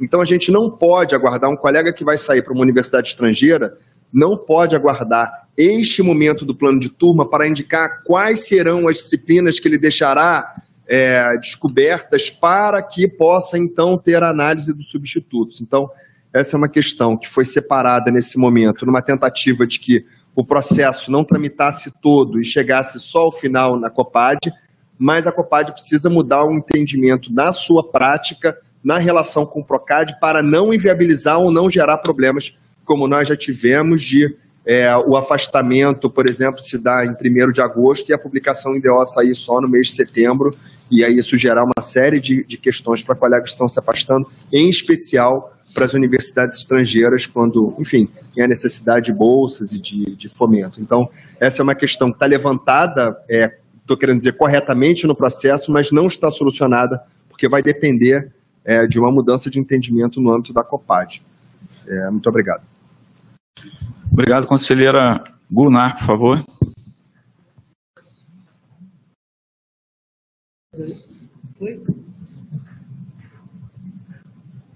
Bom dia a todas e todos. Eu estou acompanhando aqui a discussão, estou concordando com o que foi colocado. Mas na linha do que o professor Rufino falou, me preocupa um pouco essa situação da Bolsa de Produtividade, CNPq, para poder autorizar ou não. Pelo seguinte, nós todos acompanhamos isso há muito tempo. A gente sabe a dificuldade que é grupos emergentes, pessoas que têm uma produtividade, às vezes, excelente na sua área e que não conseguem bolsa de produtividade. A gente limitar por aí significa que a gente está é, não oferecendo situações onde, às vezes, tem um grupo muito bom, muito bom, que naquela área talvez seja de excelência no nosso critério de qualidade e que o CNPq não tem como aprovar a bolsa de produtividade. Quantas pessoas eu conheço na minha área, especificamente, que têm tentado há várias vezes a bolsa de produtividade e não conseguem pela limitação de recurso CNPq. Então, CNPq e CAPES estão passando problemas gravíssimos e eu não sei como resolve isso. Eu diria o seguinte: os seus próprios pares, e aí a gente tem que. Eu não sei como é que resolve a situação, do caso a caso, entendeu?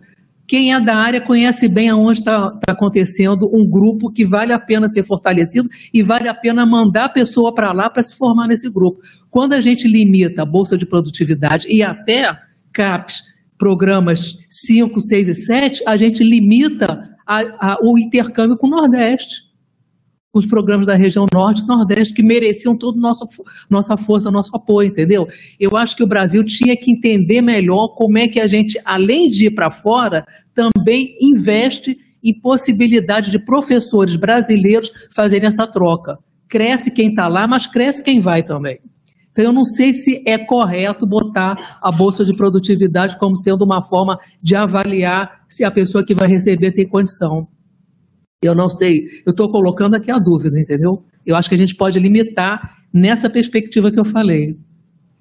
Obrigado, conselheiro. Eu só queria botar uma questão aqui para nós pensarmos. É, vamos imaginar que tem um docente de uma determinada área que precisa fazer um, uma pós-graduação, é, só que nessa área no Brasil não tem nenhuma pós-graduação que tenha conceito 5, 6 ou 7.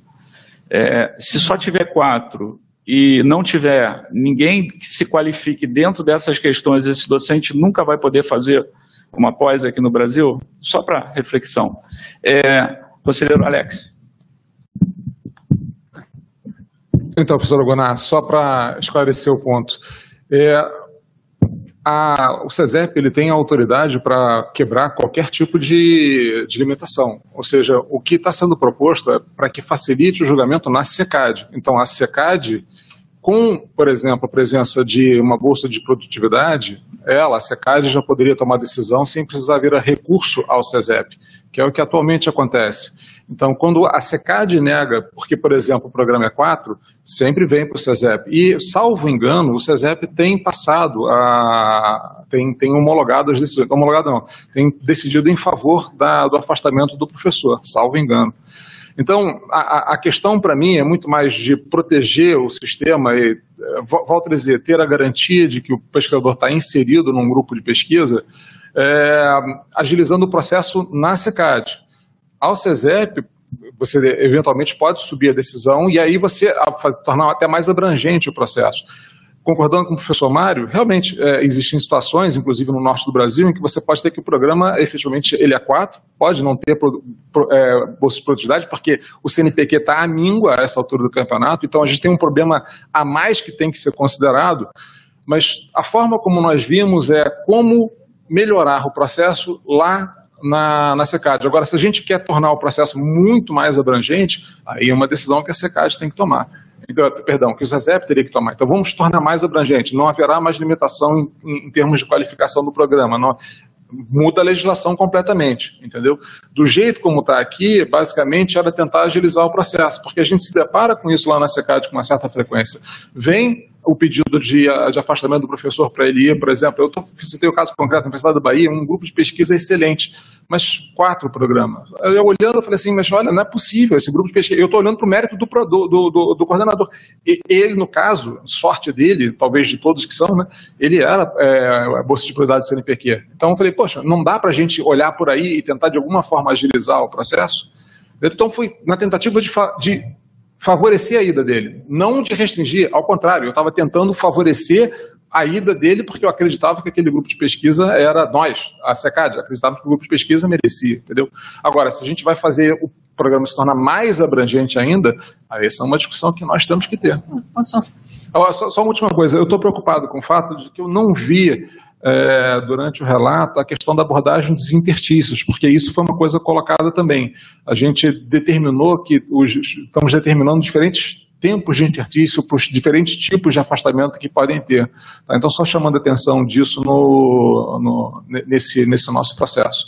Tá eu ia deixar para falar sobre o anexo depois, por isso que ah, eu tá bom, tá bom, tá bom. Não, mas é que eu fiquei preocupado, porque isso é um aspecto importante da a gente ali de vez em quando se defronta com situações peculiares entre o tempo que ele pediu a primeira saída e depois o tempo que ele está pedindo a segunda saída logo em seguida. Então, definir os intertícios é uma coisa que acho que vale a pena a gente fazer. Mas é, passa a palavra. Em, em, Não, eu queria só complementar. Ainda... É, só, então, assim, olhando o que você falou, né? É, se tiver a questão da Bolsa de Produtividade CNPq, também tem que olhar as outras bolsas de produtividade. Por exemplo, tem gente, muita gente em São Paulo que não tem produtividade CNPq, mas tem FAPESP. Exato, isso. Abre mão da produtividade para ter FAPESP. Mas se botar só a produtividade, fica o único crivo CNPq. Seria que pensar nisso. Como é que faz, então? Entendeu? Tem o CNA no Rio? Oi. Temos o CNA aqui. Pois é, tem muita gente que prefere só ter a do Estado. Tá. Ludmila. Próximo é, conselheira Kátia. Não, e só, só, uma questão. E no, nas áreas mais pobres, as, as FAPs, né, não têm condição de dar essa bolsa. Então, quem está no Norte e Nordeste não consegue nem CNPq, nem a bolsa da sua fundação de pesquisa. Entendeu? Aí a gente limita muito, fica, vai ficar o circuito Rio-São Paulo e um pouco Minas. É. Gunnar, eu queria também em regime de discussão, estou aqui, o Magnífico pediu para eu, é, enfim, ajudar, e, mas eu quero colocar também uma questão. Eu acho que tem que acrescentar algo mais, Alex e Gustavo, além da Bolsa Produtividade. Eu acho que a, a conselheira Gunar já falou em relação à questão né, dos, dos outros órgãos de fomento, acho que é importante, a própria FAPERJ, com cientistas do nosso estado, por exemplo, né, tem lá de São Paulo, enfim. E também acrescentar é, a coordenação ou participação em redes de pesquisa nacional e ou internacional. Porque, é, e aqui conversando com, com, com o Vino, é, existe uma disputa muito grande em relação é, aos programas de pós-graduação de acordo com determinadas áreas. Então, eu, eu participo do programa de geografia e da história, e realmente a disputa é muito grande, e muitas vezes a nota 4 não representa, de fato, a qualidade daquele programa, mas a disputa do campo político, inclusive, dentro da CAPES, né? Então a gente sabe disso. Então eu acrescentaria no texto, e isso é uma proposta, a questão colocada pela conselheira Gunar em relação às outras agências, as agências estaduais e outras se tiver, e também no que se refere à participação ou coordenação ou participação em rede de, em rede de pesquisa nacional e internacional. Porque a gente tem no Brasil, além dos programas em consolidação, a gente tem um conjunto de novos temas sendo trabalhado a nível nacional né, quer seja na área da saúde, quer seja mesmo no campo ambiental, quer seja no campo né, social, e isso é importante. Então, acho que isso é que faz com que a universidade também ela ponte, ela cresça para pensar é, o futuro, inclusive em relação ao centro de, ao, centro, ao, ao desenvolvimento de, de, pesquisa e tecnologia, que muitas vezes nem sempre está no eixo Rio-São Paulo, né? Eu concordo com, com a professora. Então é isso que eu gostaria de acrescentar. Eu estou fazendo uma proposta concreta. Próximo inscrito, conselheiro André.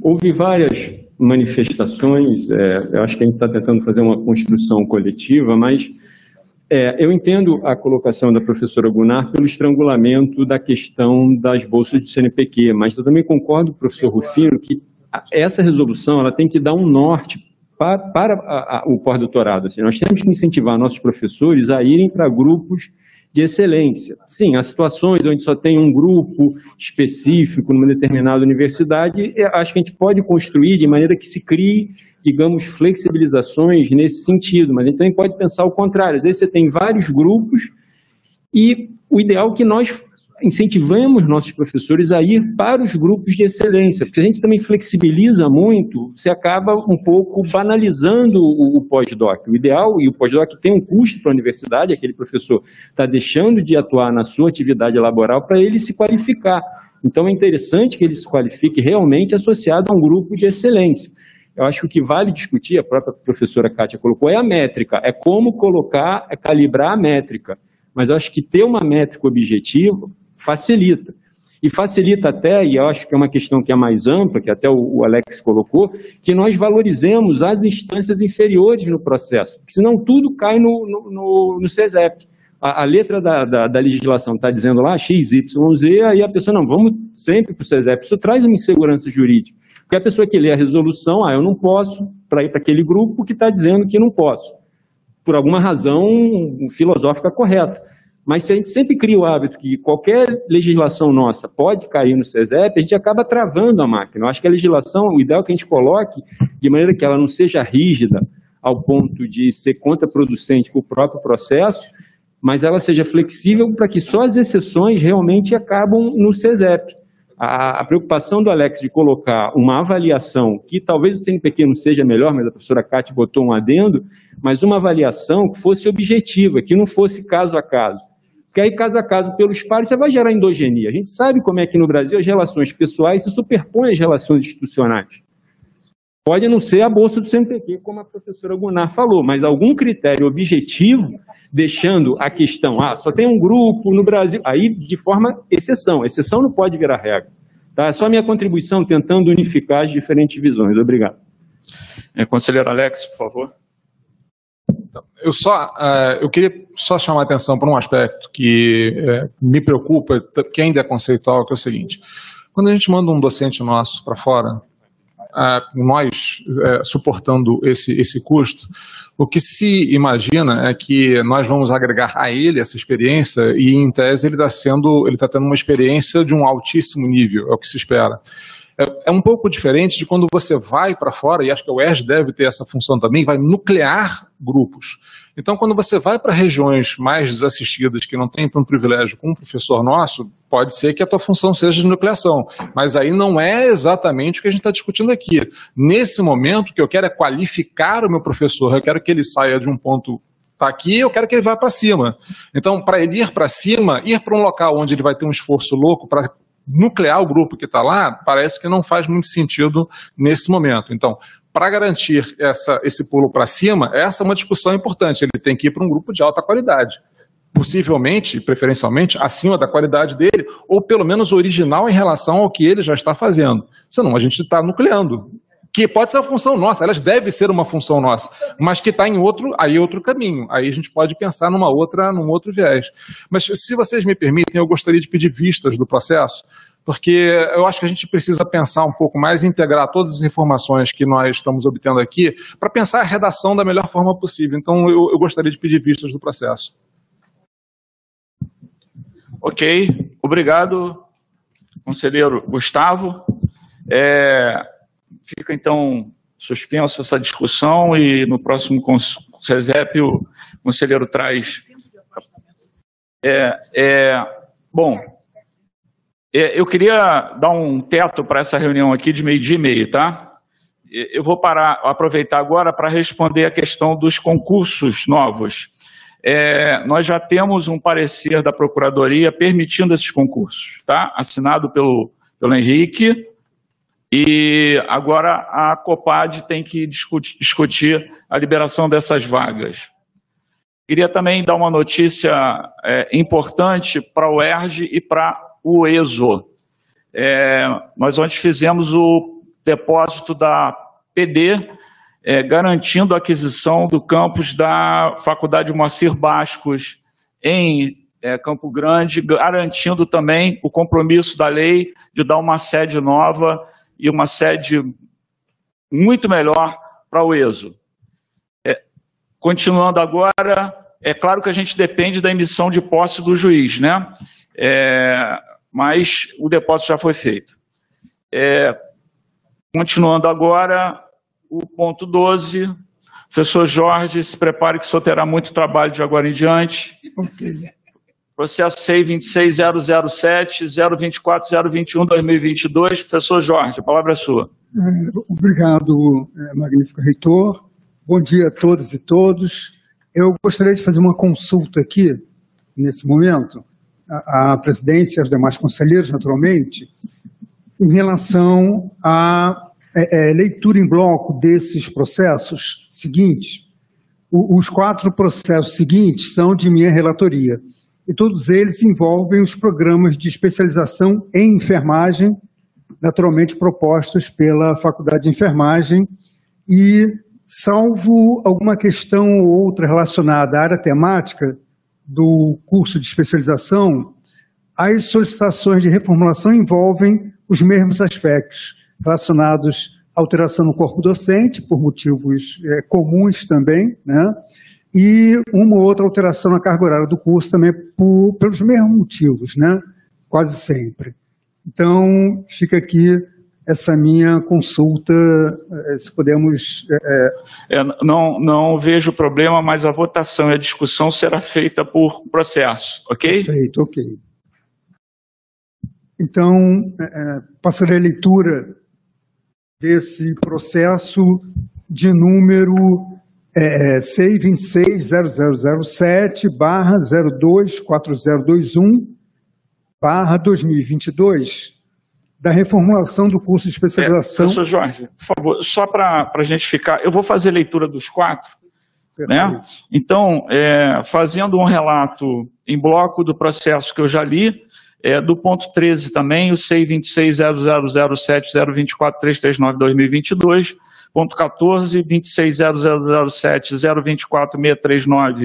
2022 e ponto 15, 26.0007, 024627, 2022. Pois não, professor. Obrigado. Passo, então, à leitura dessa minha, desse meu parecer. É, é trata o processo CEI 26.0007, barra 024021, barra 2022 da reformulação do curso de especialização em enfermagem em Oncologia, 33903115, oferecido pela Faculdade de Enfermagem, com atualização do quadro docente, disciplinas e modificação de dois artigos na deliberação do curso. A presente reformulação foi aprovada em reunião do Conselho Departamental da Faculdade de Enfermagem, documento 33897650. O corpo docente apresenta 11 docentes, com oito permanentes da Faculdade de Enfermagem e três convidados, documento 3389-7728, sendo sete doutores e quatro mestres. Faz-se necessário as seguintes correções. No formulário FESP número 3, corpo docente, corrigir as siglas da instituição de ensino superior, IES, dos professores ou professora Carla Bianchi Silva de Andrade, que é o ERJ e não o FRJ, Ana Lúcia Cascardo Marins, que também é o ERJ e não Unirio, Antônio Marcos Tosoli Gomes, que é o ERJ e não o FRJ, Norma Valéria Dantas de Oliveira, que é também o ERJ e não o FRJ. No formulário FESP número 5, emenda de disciplinas, documento 33898057, e 3389-8749, na emenda da disciplina intitulada Metodologia Científica na Enfermagem em Oncologia, acrescentar o nome da professora Daniele Mendonça Henrique, descrita no formulário FESP número 4, que trata de disciplinas docentes, documento 3389-8401. Na emenda da disciplina intitulada ações de enfermagem para uma assistência humanizada ao cliente oncológico, acrescentar o nome de Antônio Marcos Tosoli Gomes e retirar Ana Paula Brito Pinheiro e Vivian Gomes Mazzoni, não descritos no formulário FESP número 4. Na emenda da disciplina intitulada Estágio Supervisionado em Oncologia Clínica e Cirúrgica, acrescentar Ana Paula Brito Pinheiro e Vivian Gomes Mazzoni, descritas no FESP número 4, e retirar Carla Bianchi Silva de Andrade, não descrita no FESP número 4. A nova minuta de deliberação está anexa ao processo, documento 3491-1383.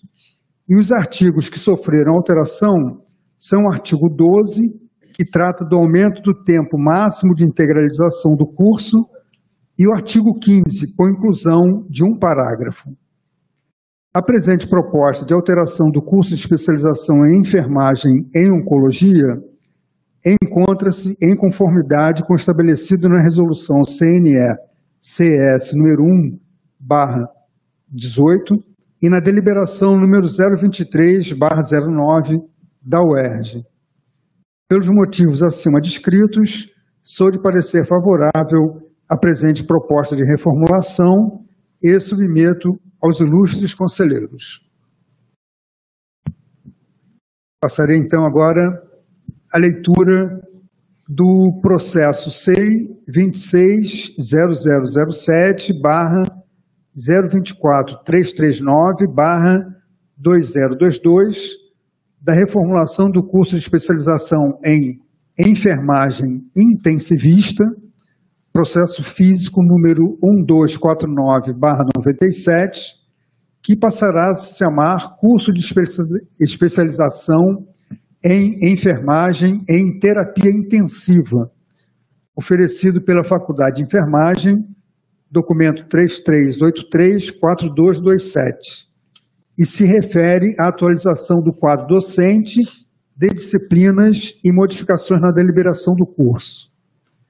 Esta reformulação foi aprovada como consta na ata da reunião do Conselho Departamental, documento 33821469. O presente processo apresenta os oito docentes, sendo seis doutores e dois mestres, todos permanentes, lotados na Faculdade de Enfermagem, documento 33824772. As quatro disciplinas do curso, todas obrigatórias, com os respectivos números de créditos e cargas horárias, bem como os professores responsáveis, estão descritas. Documento 3382-5283, assim como as emendas das disciplinas, bibliografias e docentes responsáveis. Documento 3382-5359. Aqui gostaria de apontar uma necessária correção do nome da disciplina descrita no formulário FESP 04, documento 33825283, que trata da disciplina barra docente, como tópicos especiais da assistência em enfermagem em terapia intensiva. E no formulário FESP 05, documento 33825359, e na deliberação, documento 34828500, anexo, está descrita como tópicos especiais da assistência em terapia intensiva. Esta última denominação deve, no meu entendimento, prevalecer e a devida correção deverá ser feita no FESP 04. Os artigos que sofreram alterações constam, com suas respectivas justificativas, no formulário 15, documento 3382-1161. A presente proposta de alteração do curso de especialização em enfermagem em terapia intensiva encontra-se em conformidade com o estabelecido na resolução CNSS número 01 18 e na deliberação número 23 09 da UERJ. Pelos motivos acima descritos, sou de parecer favorável à presente solicitação e submeto aos ilustres conselheiros. Passarei agora a leitura do próximo é, é, processo.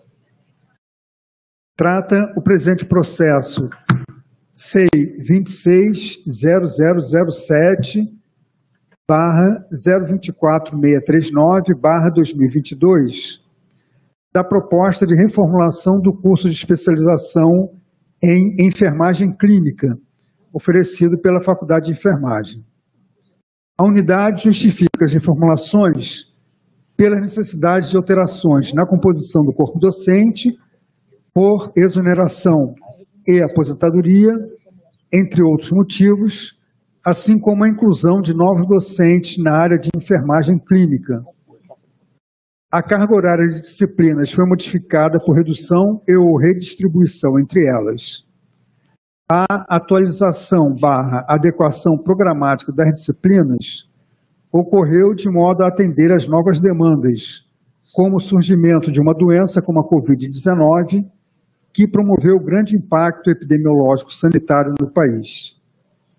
A necessária atualização das referências bibliográficas se fez por motivos óbvios e a opção metodológica que foi adotada deverá oferecer aos discentes ensino por mediação tecnológica, a qual se recorreu por força da pandemia pela Covid-19. Exigiu-se, portanto, uma modificação na deliberação. Apresentam-se os novos docentes que compõem o quadro, todos permanentes, lotados na Faculdade de Enfermagem, documento 35521169. Os diplomas e CVs estão anexos. Documentos 35521244 e 34927286. Estão listados as sete disciplinas do curso, documento 33975791, todas obrigatórias, com os respectivos números de créditos e cargas horárias, bem como os professores responsáveis. As emendas das disciplinas, documento 33975818, estão também descritas com os docentes responsáveis. As alterações na deliberação, documento 3492 7257, estão devidamente justificadas e em conformidade com o disposto na resolução CNE/CES número 01/07 na deliberação 023/09 da UERJ e na presente deliberação. Com base na análise do processo e considerando que as alterações minuciosamente recomendadas na C3PG foram adotadas, considero que a reformulação do curso de especialização em enfermagem clínica está justificada e em conformidade com as normas vigentes, recomendando a aprovação do presente pedido que submeto aos ilustres conselheiros. Então, por último, é, passo a leitura, trato o presente processo, SEI 260007 barra 024 627 barra 2022, da reformulação do curso de especialização em enfermagem em estomaterapia. A Faculdade de Enfermagem justifica a reformulação por necessárias alterações no corpo docente e ampliação da carga horária do curso, demandando adaptações e acréscimos de conteúdos na estrutura curricular. Outro sim enfatiza a incorporação de novas e contínuas tecnologias na assistência a pessoas acometidas de feridas, drenos, sondas, fístulas, estomas e incontinências, com necessários acréscimos de conteúdos e práticas no contexto da estomaterapia, que resultam no indispensável aumento da carga horária do presente curso. Neste sentido, pretende-se, então, ampliar a carga horária do curso para 405 horas.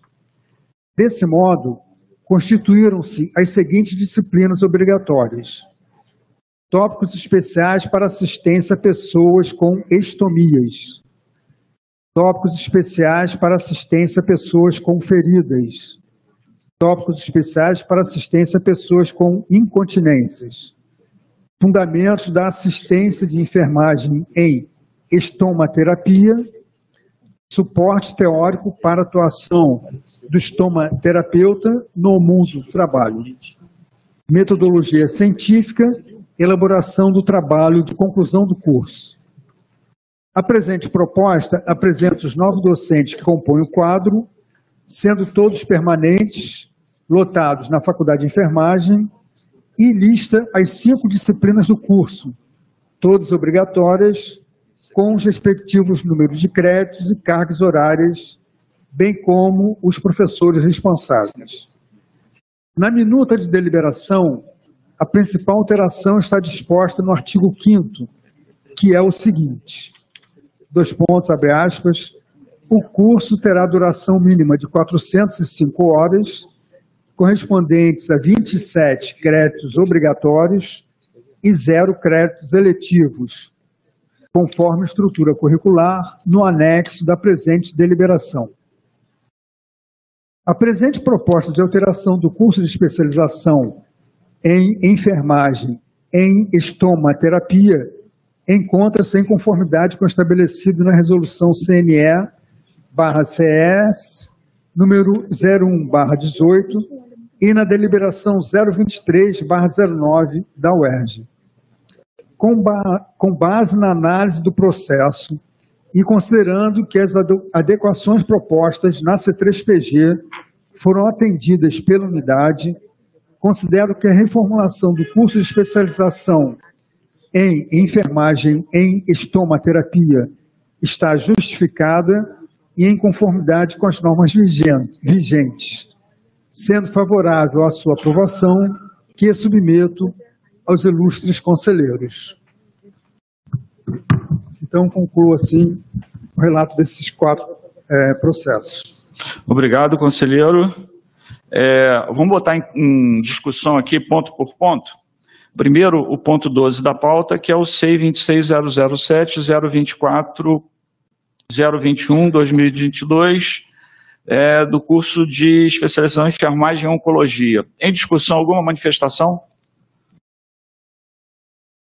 Professor Rufino. É, é só uma questão de ordem. É, quando se propõe reformulações de cursos ou de graduação, a gente estabelece uma carga horária inicial.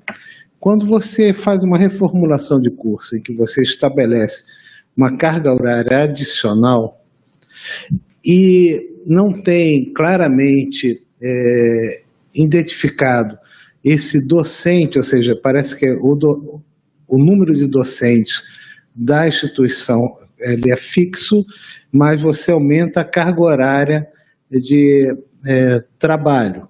Então, naturalmente, é uma, vai ter uma convergência no futuro de que vai ter precisar mais docentes para porque as cargas, as cargas horárias estão subindo. Então, é, eu queria entender é, esse fluxo.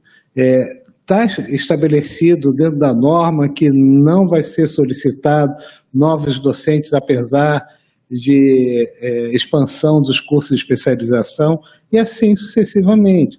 Porque senão todo mundo tem interesse, às vezes, em crescer algumas áreas, né?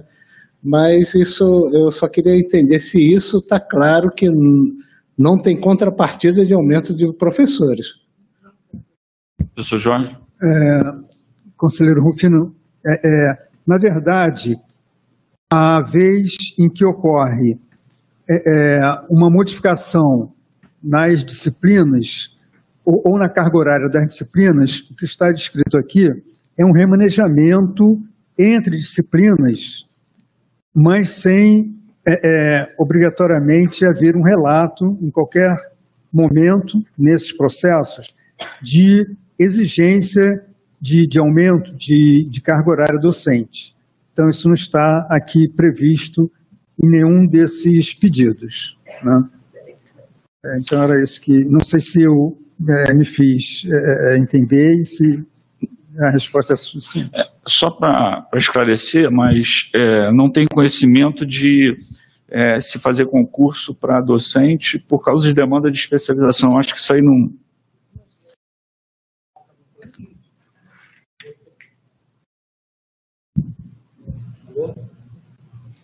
Alô? Ah, obrigado. É que você estabelece uma carga horária num plano índice, né? E de repente você coloca as, as cargas horárias, todo mundo fazendo uma parte da sua atribuição. Então, é, naturalmente, a, a nossa, a, nós temos várias funções aqui. E é só para estar bastante claro que não há necessidade de aumento a médio prazo de docentes, porque houve uma expansão da pós-graduação estrito lato sensu. Então, isso é, é, é importante, porque é, esse crescimento ele tem que ser institucionalizado, ele tem que ser previsto, ele tem que fazer um plano da UERJ é, de desenvolvimento e que coloque isso participativo todas as áreas vão ter X de crescimento, 10%. Aí os seus suas lideranças internas de cada unidade fazem essa proposta. Não, então vamos crescer por aqui porque o nosso limite é esse. Porque senão a gente começa a crescer torto, né? É só... Eu estou aqui como uma questão de ordem para tirar dúvida mesmo, né? Posso responder? Então, é, é, conselheiro, é, é quando ocorre é, é, aumento de carga horária aqui nesses programas de especialização, né, como eles são pagos e os professores recebem né, por essa carga horária, eles não têm como incluir isso no Planinde. Então, isso também, por esse motivo, né, não incorre no aumento de carga horária ou ônus para a universidade em função disso. É, conselheiro, esses cursos são, são pagos? São gerenciados pelo CEPUERG? São gerenciados pelo CEPUERG. É, então, é, é isso mesmo, né? O, o, professor pode ou não colocar no Planind. Se ele receber, ele não pode colocar no Planind. Se ele não receber, ele pode. Mas o CEPUERG também tem outra questão que com o recurso do curso, eventualmente você pode contratar auxiliares de coordenação que vão trabalhar no curso, que necessariamente não são docentes da UERJ. Também existe essa possibilidade via CEPUERJ. Ok? Mais alguém? Professor André? Complementando a, a, questão que o professor Rufino colocou, é, em geral, quando esses cursos encam são encaminhados, o coordenador ele coloca um arrazoado explicando que aquele aumento de carga horária não implica na necessidade da contratação de novos professores. Ou seja, como o professor Mário falou, não vai se justificar o aumento devido ao PGL, né, no planilha, o lato senso. Porém, o coordenador também assegura que ele não vai deslocar professor da graduação para o lato senso, porque senão seria de forma indireta. Ele jogou para o lato senso e faltou na graduação. Ele vai dizer, está faltando na graduação. Então, normalmente, vem um arrazoado no, no, processo, um coordenador atestando que isso não vai implicar em, em aumento de carga horária. Quando o curso, é, esse, essa carga horária é por fora, como o professor colocou, aí o professor está colocando fora do, do, da atividade das 40 horas, fora do planilho. Quando é dentro, normalmente se pede essa é, justificativa que assegura para a instituição que não vai ter ônus. Né? Em função da nossa situação atual de só estar tá podendo trabalhar com as vacâncias. E também, como o senhor falou, mesmo que tivesse uma folga, a ideia é que isso fosse dentro de um processo sistemático e não apagando incêndio. Tá, só esse esclarecimento, professor. Obrigado. Obrigado. Mais alguém? Tem inscritos. Então, vamos lá, em votação, retificando, ratificando C26007, 02421, 2022, curso de especialização em enfermagem oncológica. Quem vota contra o parecer do professor Jorge? Alguma abstenção? Aprovado por unanimidade. Ok, aprovado por unanimidade. Vamos ao C26007 024339 2022, especialização em enfermagem de, em terapia intensiva, em discussão. Eu sou Ricardo, conselheiro. Não, é só uma questão, professor Jorge. Parece que ah, foi lido que a resolução SNE barra 6, 01 de 2007, uma coisa assim, mas é 01 de 2018 para esse curso. E preciso observar nos demais, na minuta de deliberação, estão todos CNE barra 601 2018. Vale para todos os cursos de especialização. Obrigado. Ok, obrigado, professor Ricardo. Mais alguém? Tem manifestações. Entendo que o professor Jorge vai verificar isso. Eu já verifiquei e o único, professor Ricardo, tem razão, o único em que saiu errado aqui a, a resolução CNSS foi nesse processo, o 024639. Todos os outros que eu relatei estão 01 barra 2018. Foi um erro aqui na hora de okay. digitar aqui. Então, não havendo mais, vamos em votação. Alguém vota contra o relato do professor Jorge no caso da enfermagem em terapia excessiva? Alguém se abstém? Aprovado por unanimidade. Vamos ao ponto 14 da pauta, 26.0007.024.639.2022, enfermagem clínica. Em discussão? Conselheira Professora Goulart. Gunnar. É, eu fiquei numa dúvida, professor Jorge. É, no seu relato foi mencionado Covid, foi mencionado se seria virtual ou não o curso. Ele vai ser como esse curso? Não, esse curso aqui, ele é permanente. É um curso Não. que a, a unidade Tá, mas em que modalidade?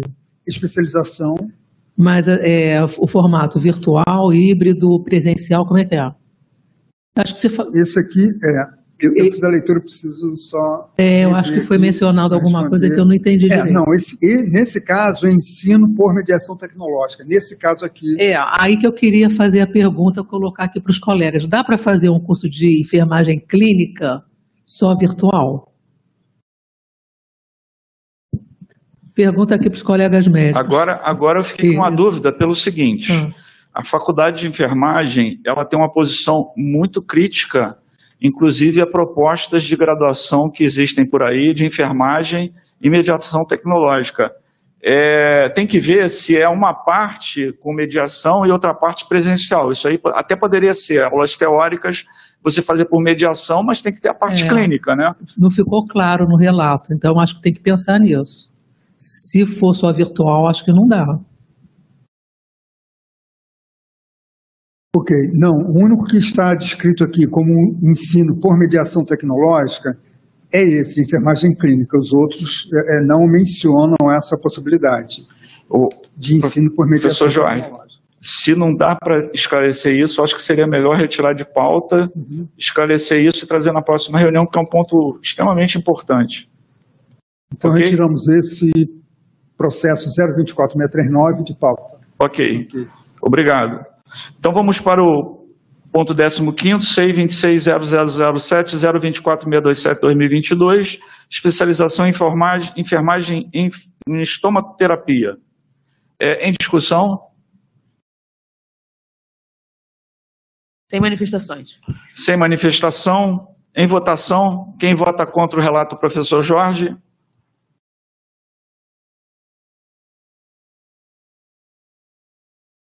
Quem se abstém? Aprovado por unanimidade. Então, aprovado por unanimidade. É, nós vamos fazer, em, função da hora, só as homologações e vamos encerrar a sessão. Peço ao- à Secretaria dos Conselhos que no próximo é, CESEP, o ponto 16 e 17 sejam colocados em primeiro lugar da pauta. É, então, agora vamos colocar é, votação para homologação dos pontos da Comissão Permanente de Pesquisa e Pós-Graduação. É, C26007-033-127-2022,